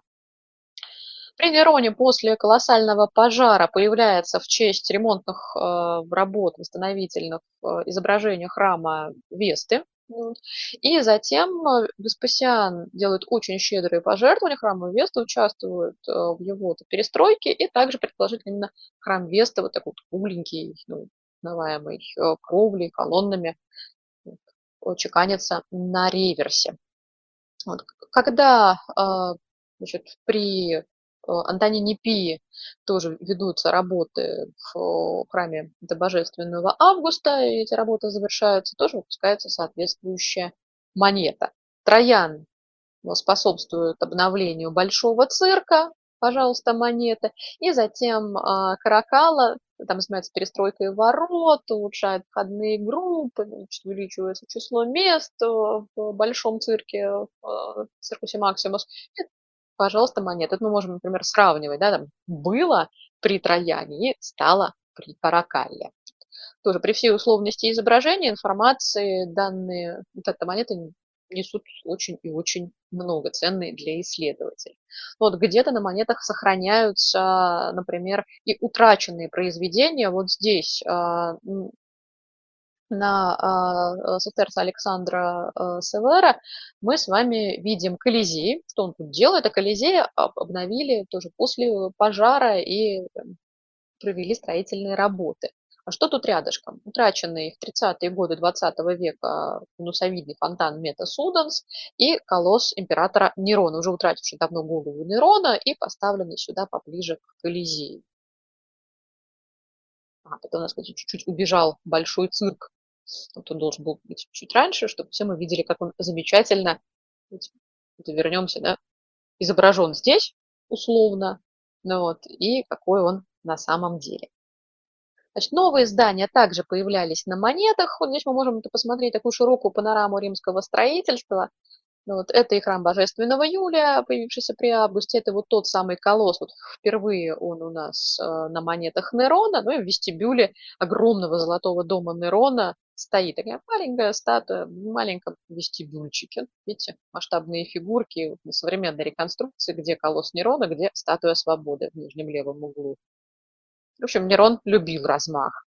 Колизей а, появляется на монетах Флавия, ну, собственно, при Веспасиане строительство начинается, завершается при Тите. Вот, э, при императоре Трояне тоже его активное строительство и на а, Аурее, на золотой монете, базилика Ульпия на форуме, и вот на куда более мелкой монете, то есть тоже она распространяется шире, вот, а, знаменитый мост через Дунай. Ну, вот, кстати, реконструировать мы его можем по монете, по изображению на колонне Трояна, штат моста, как вы видите, остались только-только опоры, и то некоторые вот уже там, рубеже 19-20 века а, пришлось э, удалять из-за того, что они мешали возросшему судоходству. Ну и, конечно же, ценность а, монет сегодня в том, что многие вот эти памятники, появившиеся после их сооружения, вот как колонна Антонина Пия, они дошли до нас по кусочкам, там, вот рожки до ножки и фрагментики. Вот, и хотя бы понять место этих самых фрагментов, общий вид произведения, и тоже сделать выводы благодаря материалу монеты, да, ее там, достоинствам, а, насколько это было важное событие, вот насколько оно широко распространялось, э, все это нам помогает э, осветить и э, понять нумизматику. Ну, вот, пожалуй, с э, истории парфянских переговоров с возвращением знамен, это вот очень-очень такой показательный пример, да, когда у нас и на крупных, и на мелких монетах, и а, на монументальном сооружении, и там даже на декоре императорской статуи появляется вот определенная событий. Ну и в самое до заключения вот, э, книги, к которым можно обратиться, здесь и много раз переводившаяся, точнее переиздававшаяся э, книга английского исследователя Мэттингли, посвященная монетам Рима, очень хорошая э, рубрикация, сооружения, персонажи, персонализации, а вот как свобода, фортуна и так далее, центральные монетные дворы, монетные дворы провинции, и так далее. Вот и на английском языке а, тоже издание, выдержавшее уже множество множество а, версий, переизданий.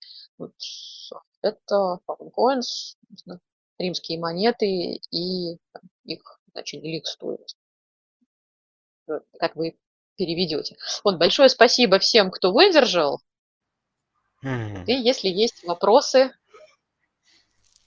Вопросы есть и достаточно много. Я подозреваю, что по мотивам этой лекции мы сделаем постскриптум, если Мария против не будет. А вопросы, ну, прямо сейчас их под 30. Ну и, соответственно, если вы, друзья, хотите, чтобы совершенно точно ваш вопрос был озвучен, то, а, пожалуйста, используйте ссылку в закрепе, ну или суперчат. Думаю, не откладывая, можем к вопросам-то и приступить. Давай, Кош. Да. И первый вопрос задает наш постоянный зритель Пирожок с ковидлом. Здравствуйте, Пирожок. Рады вас видеть. Э, пирожок спрашивает. Лопатку бычка на поддержку проекта. И просто поинтересоваться. Что было изображено на серебряниках Иуды? Хороший вопрос, но тут я думаю, что, наверное, нужен именно это специалист э, по христианской традиции. Можно только предположить, что там, например, могли быть изображены императоры Тиберии. Как это точно можно ответить за Аверс. Если это были динарии, соответственно, динарий тогда у нас чеканился при Тибере, но если это были новенькие монетки, если они были римские. Мгм. Спасибо. И э, э, Ну, вопрос задает собственно, а Андрей Пшен... Да, Да? Да-да, продолжайте. а в зависимости от того, да, на каких монетных дворах, то есть это, скажем, монетный двор в Галлии или это, а, там, э, это монетный двор, а, это который это находился это непосредственно там в самом Риме, в общем, реверсы могли быть крайне-крайне разнообразные. Спасибо. Мгм. Спасибо. И вопрос задает Андрей Пшеничнов, который поддерживает стрим. Спасибо вам, Андрей. Спасибо. А, И спрашивает. Рим пал. Европейская экономика сжалась в несколько раз. Куда делась огромная денежная масса начеканенных за века римских динариев? Надо ли ожидать находку огромных древнеримских золотовалютных резервов, затерявшихся в веках?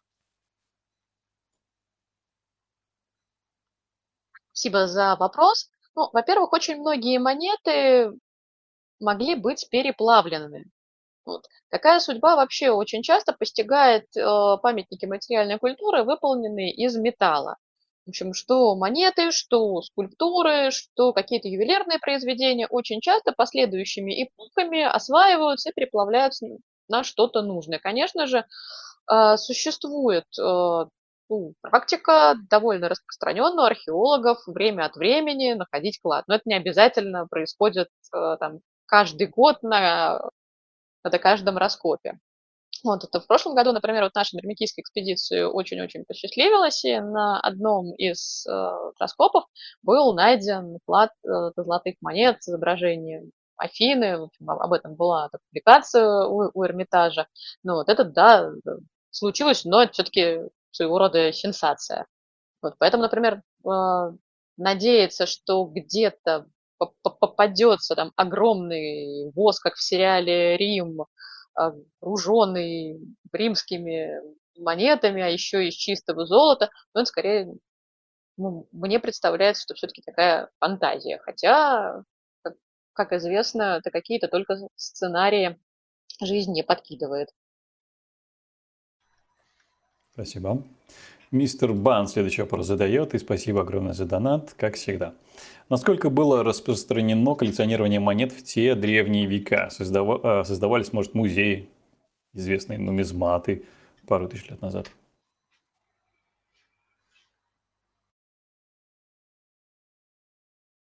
Здесь это тоже, кстати, Спасибо за вопрос. Вот так отдельно эта тема не интересовалась, но обязательно это посмотрю, что есть в исследованиях. Очень даже вероятно предположить, что да, некоторые монеты были исполнены, вот особенно, скажем, во втором веке, э, с большой тщательностью. Они могли это представлять из себя и значительный художественный интерес. И не исключено, что то, что приходит в голову там, и нашим современникам или приходило еще на ум э, тем, кто жил в эпоху просвещения и раньше, было чудо древним ритме. Но это вряд ли. Поэтому вполне себе это допустимо, что, например, монеты с а, особо роскошными, а, повторюсь, тщательно проработанными, детализированными композициями становились а, предметом коллекционирования и собирательства. Ну, особенно, скажем, это монеты из драгоценных металлов очень даже могли привлекать э, состоятельного какого-то современника, тем более, что на них зачастую была и очень-очень сложная по содержанию программа э, на аверсах, ну, особливо на реверсах. Спасибо. И снова благодарим Наталью Степанову, которая тоже поддерживает нас на всех площадках. Еще и вопросы в стримах задает с донатами. Спасибо, Наталья. Какая из найденных монет считается самой дорогой? Все ли древние монеты находятся в музеях, хранилище или каких-то, какие-то из этих исторических ценностей гуляют по аукционам и из-за этого недоступны для ученых?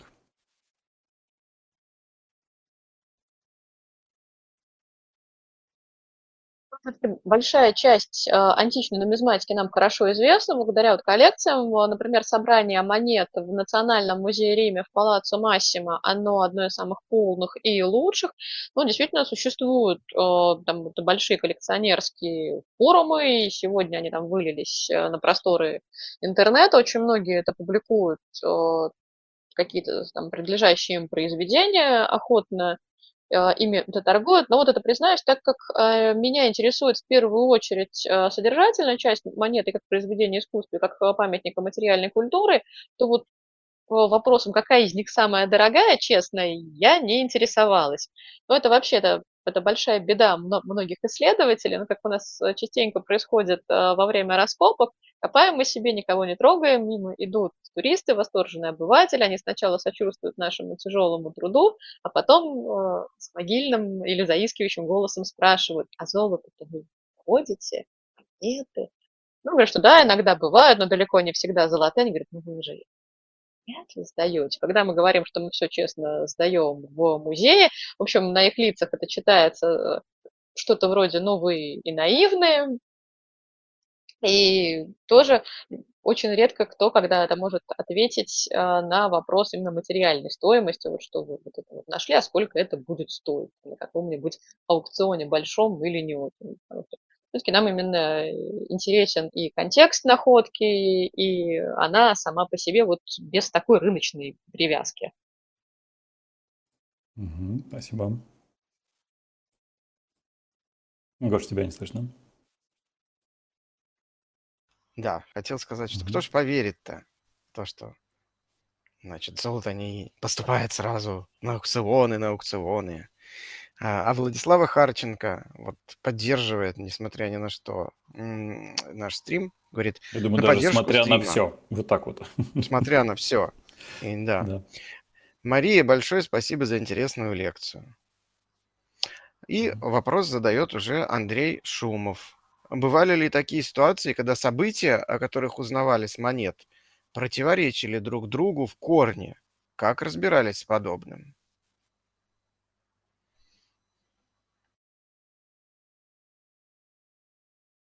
Похожая ситуация сложилась у нас как раз-таки вот э, во времена гражданских войн э, на Ближнем Востоке, когда появилась монета Лабиена, и он себе взял и присвоил как номен парфянский, ну вот и сражается на стороне Брута и Кассия при поддержке еще и конницы вот, во главе с царевичем Покором.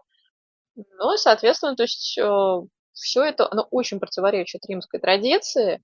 И какой же он парфянский? Он парфян не победил, он вместе с ними. Поэтому данная монета вот и у современников вызывает недоумение, ну и исследователи тоже это порой задаются вопросом, а что же это он так?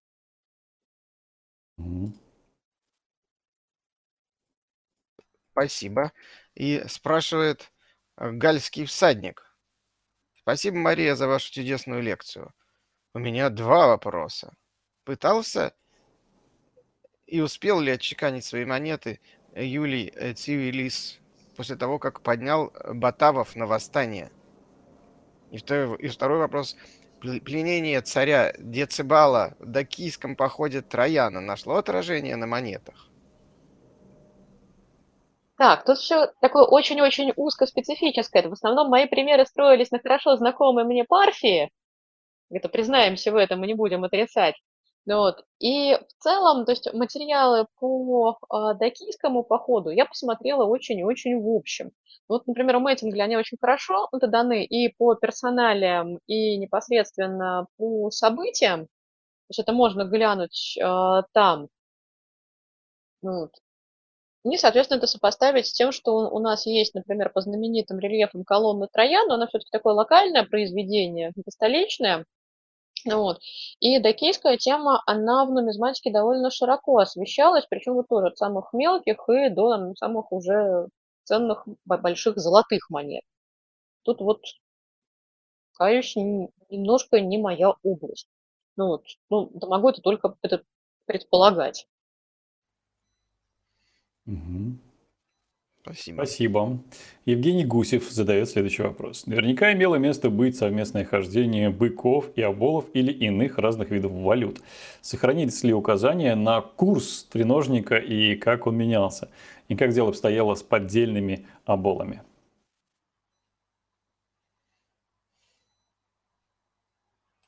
Вероятнее всего, скажем, железный обол было подделать очень трудно, потому что это именно пруд, который вы можете переплавить на что-нибудь полезное. А если он поддельный, то тут все по нему опытному глазу сразу видно, потому что судя по всему, э, оболами охотно пользовались те, кто понимал в них толк.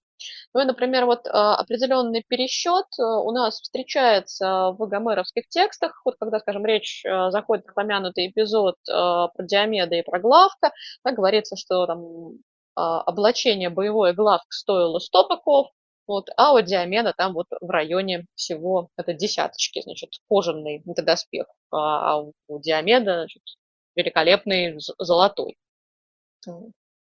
И про тоже там треножник же есть замечательная история, как треножник был подарен, такая легенда, семи знаменитым мудрецам, среди которых был и Фалес Милецкий. И вот, значит, э, на этом треножнике мудрецы, по одной из версий, решили сидеть по очереди, потому что такое сокровище, которое принадлежит всем, но оно не делимо. Как поделить? Вести очередность. И, значит, там каждый день кто-то из семи мудрецов восседал на треножнике.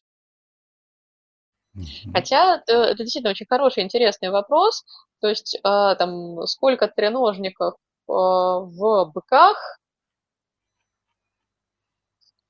Это прям, обменный, да, это обменный пункт где-нибудь на рынках. Да, там кто-то пришел, там сдал 100 быков, вот, получил N треножников, или там задачка в древнегреческой школе. Вот еще там можно поменять на красавец, на слитки там, бронзы или железа. Ну и рабов туда же. Так, Наталья Степанова задает вопрос. Как боролись с подделками платежных средств в древности? Сама работаю с деньгами, знаю, какая это проблема. Подделки.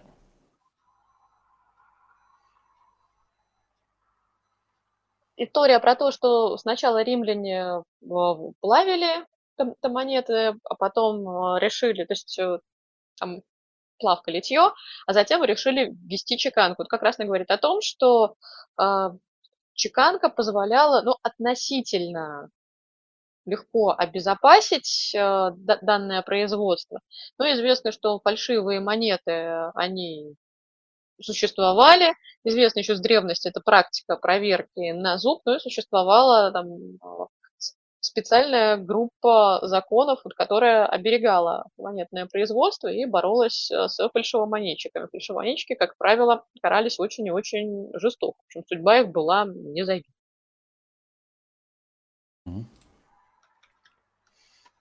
Спасибо. И вопрос задает так, Адель э, Гундирин. Гун, не знаю, Гандайрин, что-то такое. Вопрос по металлам. А, золото и серебро стали больше ценить с появлением монет? Или наоборот, монеты стали производить из этих металлов из-за их ценности?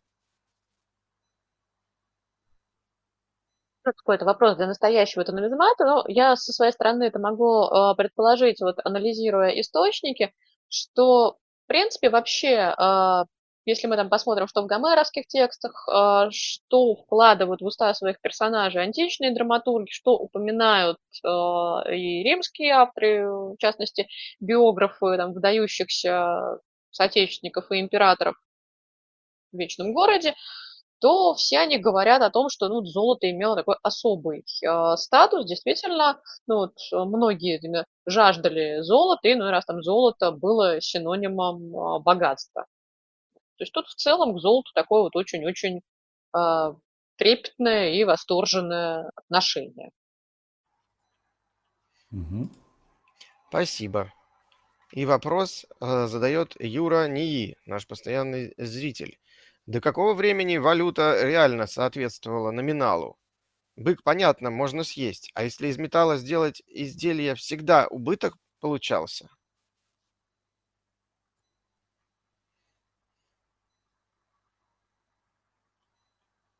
Как мы уже говорили, бык может тоже принести убыток, он может убежать, он может взять и помереть в самый неподходящий момент, когда, скажем, вам рассчитываться вот за очередной треножник там, или за красавицу, а бык взял и не один, да, там а, полстада, раз и околело, что делать?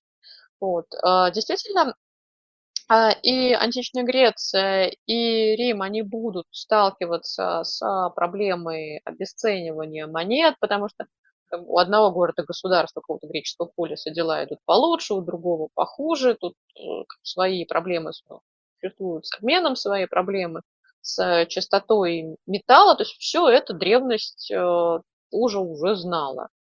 Ну, там, и разницу курсов. Вообще интересное явление значит, э, у нас складывается уже в римское время. Например, а, Рим активно чеканит а, золотую монету, которую очень охотно используют э, для расчетов и в персидских землях. Ну вот, и бытует мнение у части исследователей, что таким образом та же Аршакитская династия, вот она признавала а, статус римских правителей, римских императоров, как шахиншахов, царей и царей. То есть еще вот такая была ну, вот, идеологическая роль.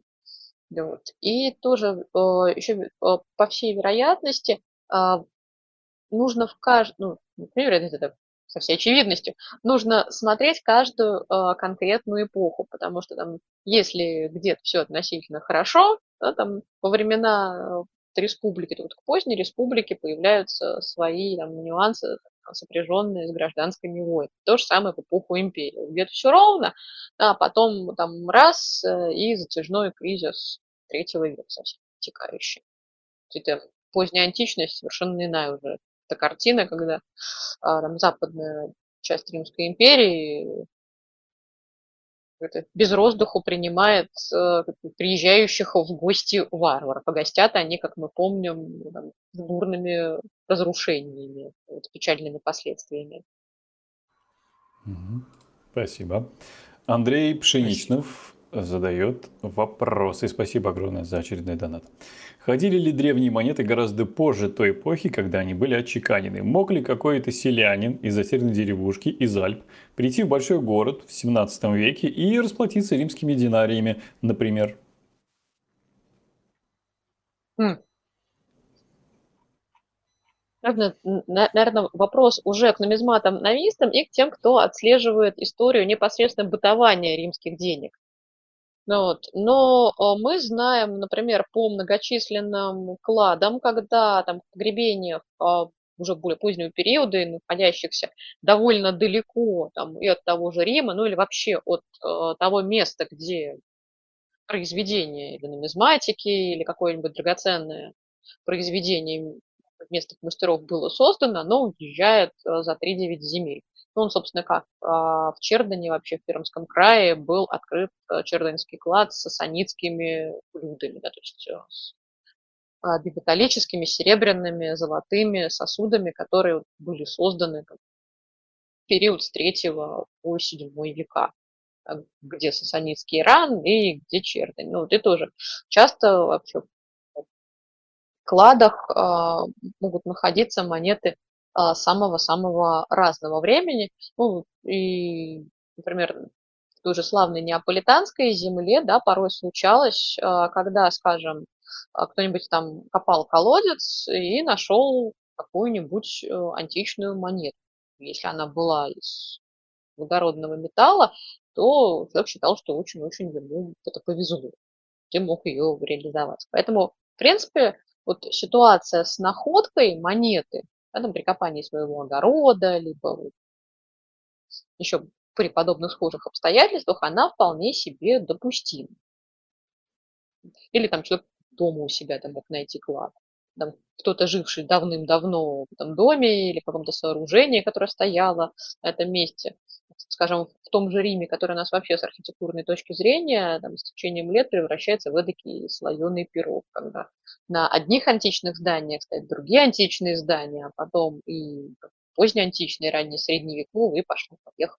Практически до рубежа 19 20 тоже э, очень даже э, возможно было нахождение каких-то монет, золота и серебра, которые представляли ценность, тем более они не окислялись, скажем, как а, бронзовые монеты. Да, вот на то это металлы благородные. И, скажем, а, счастливый обладатель подобной находки, такого клада, бежал его куда-то реализовывать. Ну и весь вопрос, вот насколько он вообще-то понимал, что, скажем, для тех же коллекционеров, особенно вот уже в эпоху Возрождения и после, вот такая древняя монета, она куда ценнее, чем просто золотой кругляшок. Угу. Спасибо. И Карл Август Аванти, наш постоянный зритель, с вопросом, использовались ли в античности монеты в изготовлении украшений элитных предметов быта. Если да, то выбирали ли ювелиры монеты с симпатичными животными лицами правителей и богов. Скорее однозначно можно сказать «да» за восточную традицию, например, за восточные и южные окраины провинции Рима, ну, скажем, та же Сирия, она имеет богатейший опыт изготовления ювелирных украшений из монет. Там всевозможные манисты мы с вами на славной сирийской земле в изобилии встретили и в древности, и в последующие эпохи.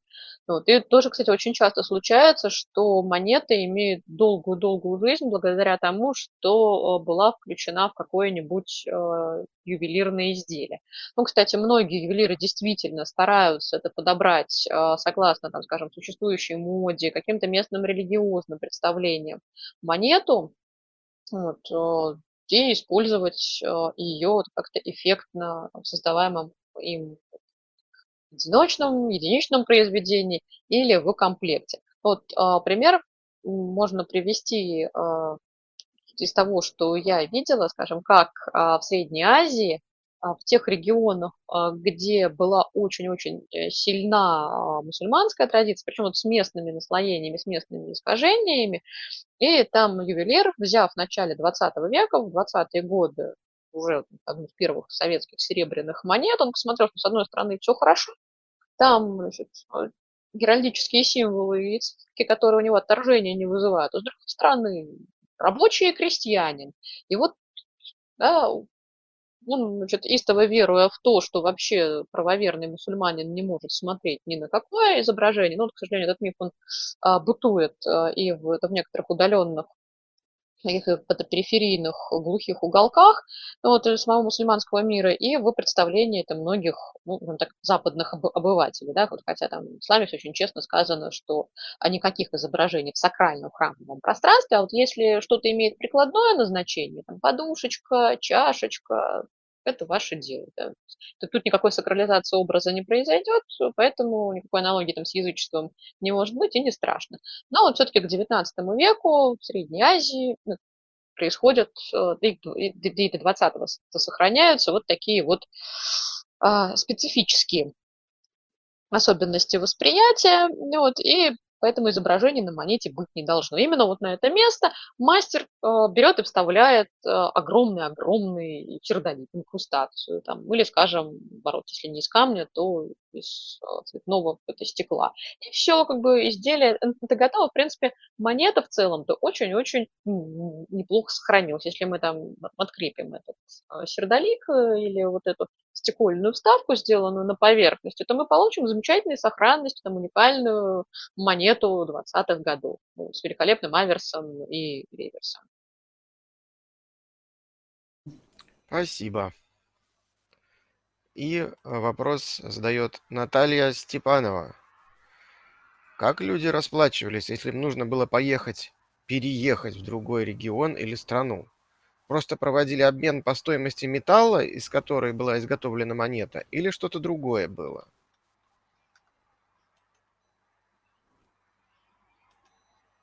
Здесь очень важно понимать, о каком периоде идет речь, э, о каких э, именно странах.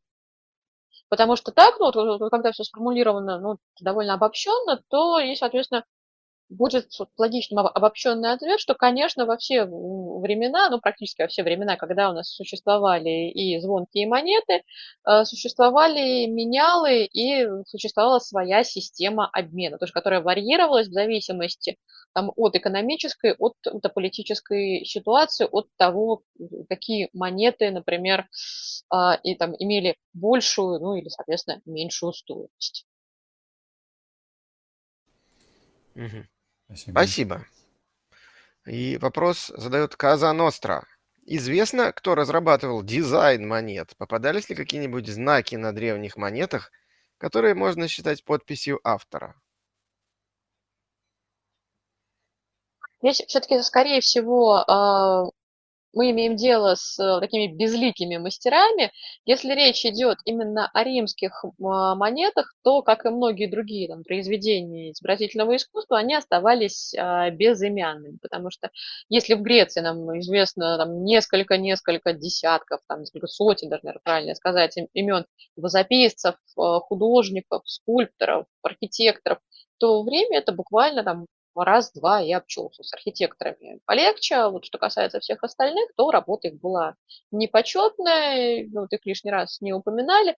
Вот и с э, подписными работами тут тоже все не очень хорошо и понятно. Вот. В основном мы имеем дело с такими, что ли, тиражируемыми предметами, да, когда у нас там 100-500 копий Геракла или Сипа, тоже 100-500 копий Афродиты Проксителя и так далее.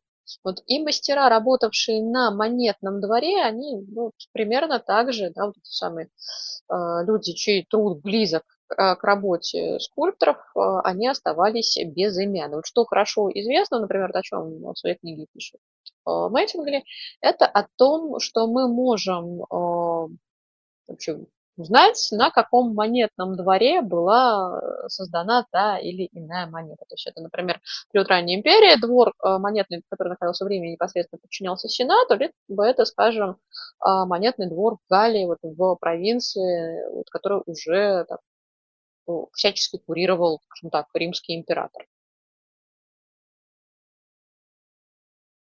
Спасибо. Спасибо. Адель э, мы не знаем, как пишется ваша фамилия, э, читается на русском языке. Напишите, пожалуйста. Я знаю, что вы в чатике.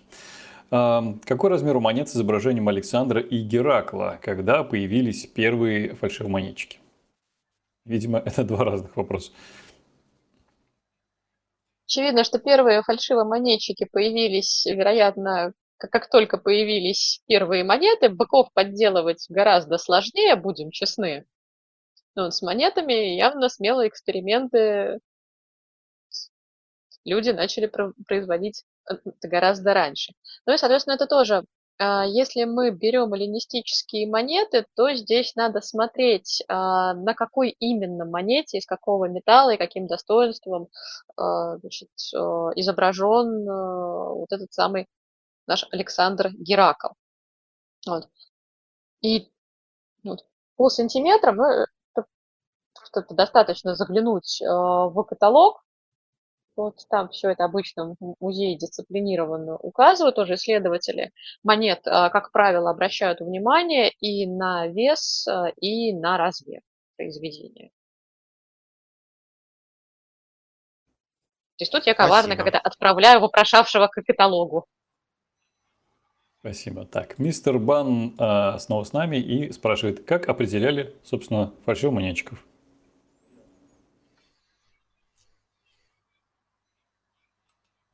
По всей вероятности, проводили расследование и находили. Тоже подумал, что так. Давайте дальше. Вопрос задает Анна Токарева. Какой самый необычный и забавный сюжет был изображен на античных монетах? Здесь, вероятно, у каждого специалиста есть свое мнение. Вот, э, если вот говорить о том, что это как-то меня это зацепило, порадовало, запало в душу. Ну, это, во-первых, эти вот пухлые, замечательные слоны, которых я показывала на монете с изображением Паустину. Они такие, ну, очень милые, вот, но очень стра- э, странные. Вот. И, пожалуй, одна из самых, а, вот, наверное, интересных для меня монет. Не сказать, что она там лучшая по качеству чеканки, какой-то уникальная по изображению. Но вот именно что интересное, да, она дает очень много информации. Это монета с изображением не сохранившейся арки, ну, с изображением не сохранившейся арки Августа на Римском форуме, где э, квадрига с императором и по сторонам фигуры Парфяна, возвращающих Августу утраченные знаки легионов в какой-то мере вот еще эта курьезная монета, которую я показывала, где император Троян сидит ну, на очень высоком стульчике, который стоит на очень высоком постаментике, да, там вот, возможно, доля иронии допустимо, что присутствует. И где-то там внизу такой маленький, ничтожненький сидит э, претендент на парфянский престол и делает практически реверанс, преклонив колено в адрес римского правителя. Спасибо. Вопрос задает Гена Морозов. Здравствуйте. Какой был размер Рима в IV-III веках до нашей эры и к первому веку нашей эры? Как его обороняли, если галлы смогли незаметно подкрасться? Вопрос нумизмата. Ну, кстати, Рим у нас будет э, действительно стремительно разрастаться, вот, и в позднюю республику, и в раннюю империю. Август вообще очень гордился тем, что он принял Рим кирпичный, оставил его мраморным, то есть это как бы а, афоризм, э, приписываемый императору, говорит о том, что строительство прям очень-очень активно велось. Потом при Тиберии так много строить уже не будут. В основном займутся поновлением, поддержанием вообще приличном состоянии того, что было это понастроено. Вот очень четко нам дает понять э, границу Рима царского периода существовавшая стена, как раз-таки создание которой приписывают вот тому же самому Сервию Толию, и фрагмент Сервиевой стены сохранились. Совсем старая часть э, Рима, вот, э, с которой вообще та часть, это, с которой все начинается, это по мере времен Ромула, вот, а в эпоху республики тоже это действительно это нужно смотреть, что у нас есть а, там, по археологическим данным, что есть а, по описаниям, как а, в это время город рос и разрастался. Но повторяю, что у Рима в какой-то момент будет действительно стремительный скачок и в строительстве, ну и, соответственно, в росте. То есть надо еще помнить о том, что э, в какой-то момент э, в Риме начнут появляться э, пресловутые инфулы, многоквартирные дома. Марк Лициник раз уже вовсю да, там, своей биографии с этими инсулами связаны. Тушил он их плохо, когда ведал вопросами местной, местной римской пожарной команды. И скупал он участки, строил на них потом не очень качественные, эти самые многоквартирные дома, так что стены трескались, а он их потом выкупал, перепродавал. В общем, такая драматичная, полукриминальная, если не полностью криминальная история жилищного строительства в Риме. В республике. Вот. Ну и, соответственно, а, там же истории с галлами, то, что нам а, пишет Тит Ливий, ну, вот, это уже, можно сказать, такой последний рубеж обороны. И галлы, да, они прорывались к капиталистскому холму, который, если верить Ливию, был укреплен. И вот, значит, там активно защитники оборонялись. И очень важно было удержать именно это Капитолий. Вообще, тоже если мы посмотрим на реконструкции Рима и царского периода, вот, и еще республиканского, вот, на ранних этапах существования вот, вот в этом плане это хороши это макеты и рисунки реконструкции, которые выставлены в экспозиции если не изменяет память, по-моему, на сайте они есть у капиталийских музеев, то можно увидеть, что действительно холмы, например, и Капитолий, и Палатин, они имели в древности укрепления, которые затем тоже с ростом города, уже там, с, например, изменившимся статусом а, Палатины, когда там будет селиться знать, а затем будут располагаться императорские дворцы, вот все это перестраивается, все это меняется. Спасибо. Да, спасибо. Юрний спрашивает, а находились ли штемпели или монеты, сделанные ими с ошибками? Интересно, когда а, начали подкидывать монетку, чтобы решить что-то? Типа аверс-реверс вместо орел-решка.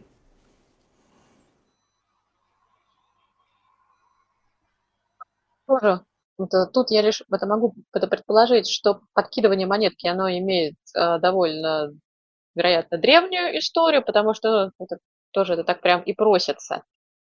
Ну, вот, подобный предмет там, использовать для каких-нибудь, ну, может быть, не главных э, и, там, и не особо судьбоносных решений, хотя у кого как. Ну, вот, э, тут я думаю, что тоже, возможно, есть э, смысл, если мы хотим понять какую-то обрядовую сторону, связанную с монетами, с нумизматикой, э, то нужно поискать вообще, что нам об этом говорят э, источники, причем про какие-то сакральные там, или магические ритуалы. И не исключено, что это даже найдется в античных текстах. Вот. Ну и что касается а, штемпелей, то да, например, в книге Мэттингли упоминаются, что известные монеты, которые, особенно в поздний период, а, чеканились а, с ошибкой, перечеканивались, ну, вот, и вот, такая проблема, она не была чем-то вот, а, распространенным, но встречалась, и вот особенно в, в контексте монетного дела поздних периодов исследователями упомянуто. Mm-hmm. Спасибо большое. Давайте перед следующим вопросом. Кратенькое объявление. Спасибо всем, кто смотрит. И не забывайте о том, что неплохо было бы комментарий оставлять после того, как вы заканчиваете смотреть э, стрим начинаете смотреть его в качестве видео. Спасибо вам, друзья, за это. А если вам нравится, обязательно поддерживайте нас при помощи суперчата, при помощи ссылки, которая имеется в закрепе, если суперчат не работает. Ну и, конечно же, вы можете поддерживать нас на площадках, таких площадках, как спонсор, Boosty, Patreon и у проекта anthropogenes.ru, проект лаборатории научных видео. Есть свои странички, отдельно взяты, и эксклюзивы на них, соответственно, тоже различаются. А благодарим вас за любую поддержку, друзья. А я скажу э, кратко о том, что ждет э, вас, дорогие зрители, на наших каналах на следующей неделе. Э, во-первых, это доклад «Звезды и их экзотические родственники. Мифы о сверхновых, звездной эволюции черных дырах», э, который прочитал э, кандидат физико-математических наук Михаил Лисаков на форуме «Ученые против мифов. Ищи на третьей планете». И выйдет он на канале Антропогенез.ру в четверг, 20 июля в 19.00. В пятницу в наших аккаунтах на Sponsr, Boosty и Patreon выйдет очередной выпуск антропологических новостей от а, Александра Соколова. В субботу на канале Лаборатория научных видео в 19.00 постскриптум выступления Ирины Мейнцер, посвященного мифам об осьминогах. Ну и э, в, э, в канале LaboRed э, лаборатории научных видео э, выйдет э, следующий эпизод книги э, Люци Синя «Темный лес» если я не ошибаюсь, Виталик. Все верно я сказал? Ну, он выйдет в аудиолаборатории, но те, кто поддерживает нас на Лаборет, есть прямая ссылка на все это дело, так что, конечно же, кто подписан, тоже имеет возможность послушать. Спасибо. Да, должен а... сказать, что, что я да? слушаю каждую, каждую выходящую главу с большим интересом. Виталик замечательно читает эту книгу. Спасибо. Мне приятно. Надеюсь, и вам приятно. Если вам нравится общаться в чате трансляции, можете продолжить это дело в телеграм-канале. Сейчас мы, собственно говоря, его тоже вам продемонстрирую в качестве ссылки в э, чате. И давай. Да, и 19-20 августа в Москве в университете МИСИС и онлайн по всему миру форум «Ученые против мифов». Тихо идут раскопки. Название такое, потому что первый день форума посвящен археологии и палеонтологии, и там действительно будет многое касаться раскопок. А второй день мы будем копаться а, в популярных фильмах, блокбастерах голливудских и не только голливудских, и в том числе а, в «Задаче трех тел» Люцисиня, в фильме «Титаник», а, в «Индиане Джонсе», в «Играх разума» и прочее, и прочее, и прочее.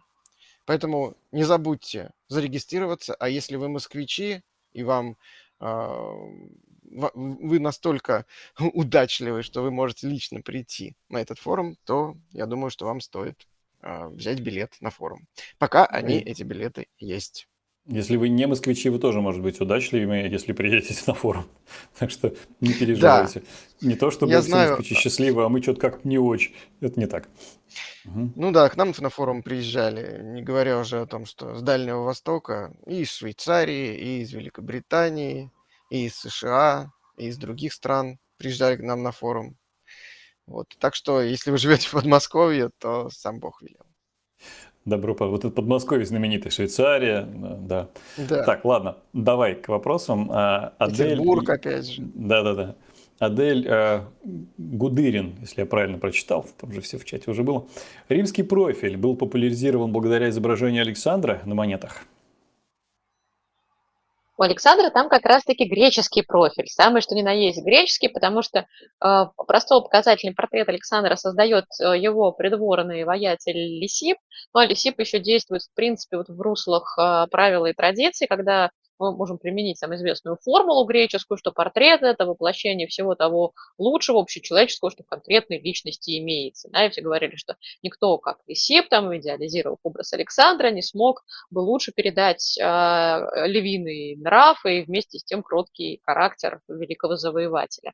В общем, иконография, созданная Лисипом, она ложится в основу портрета Александра, и нос там самый что есть такой прямой что называется, греческий.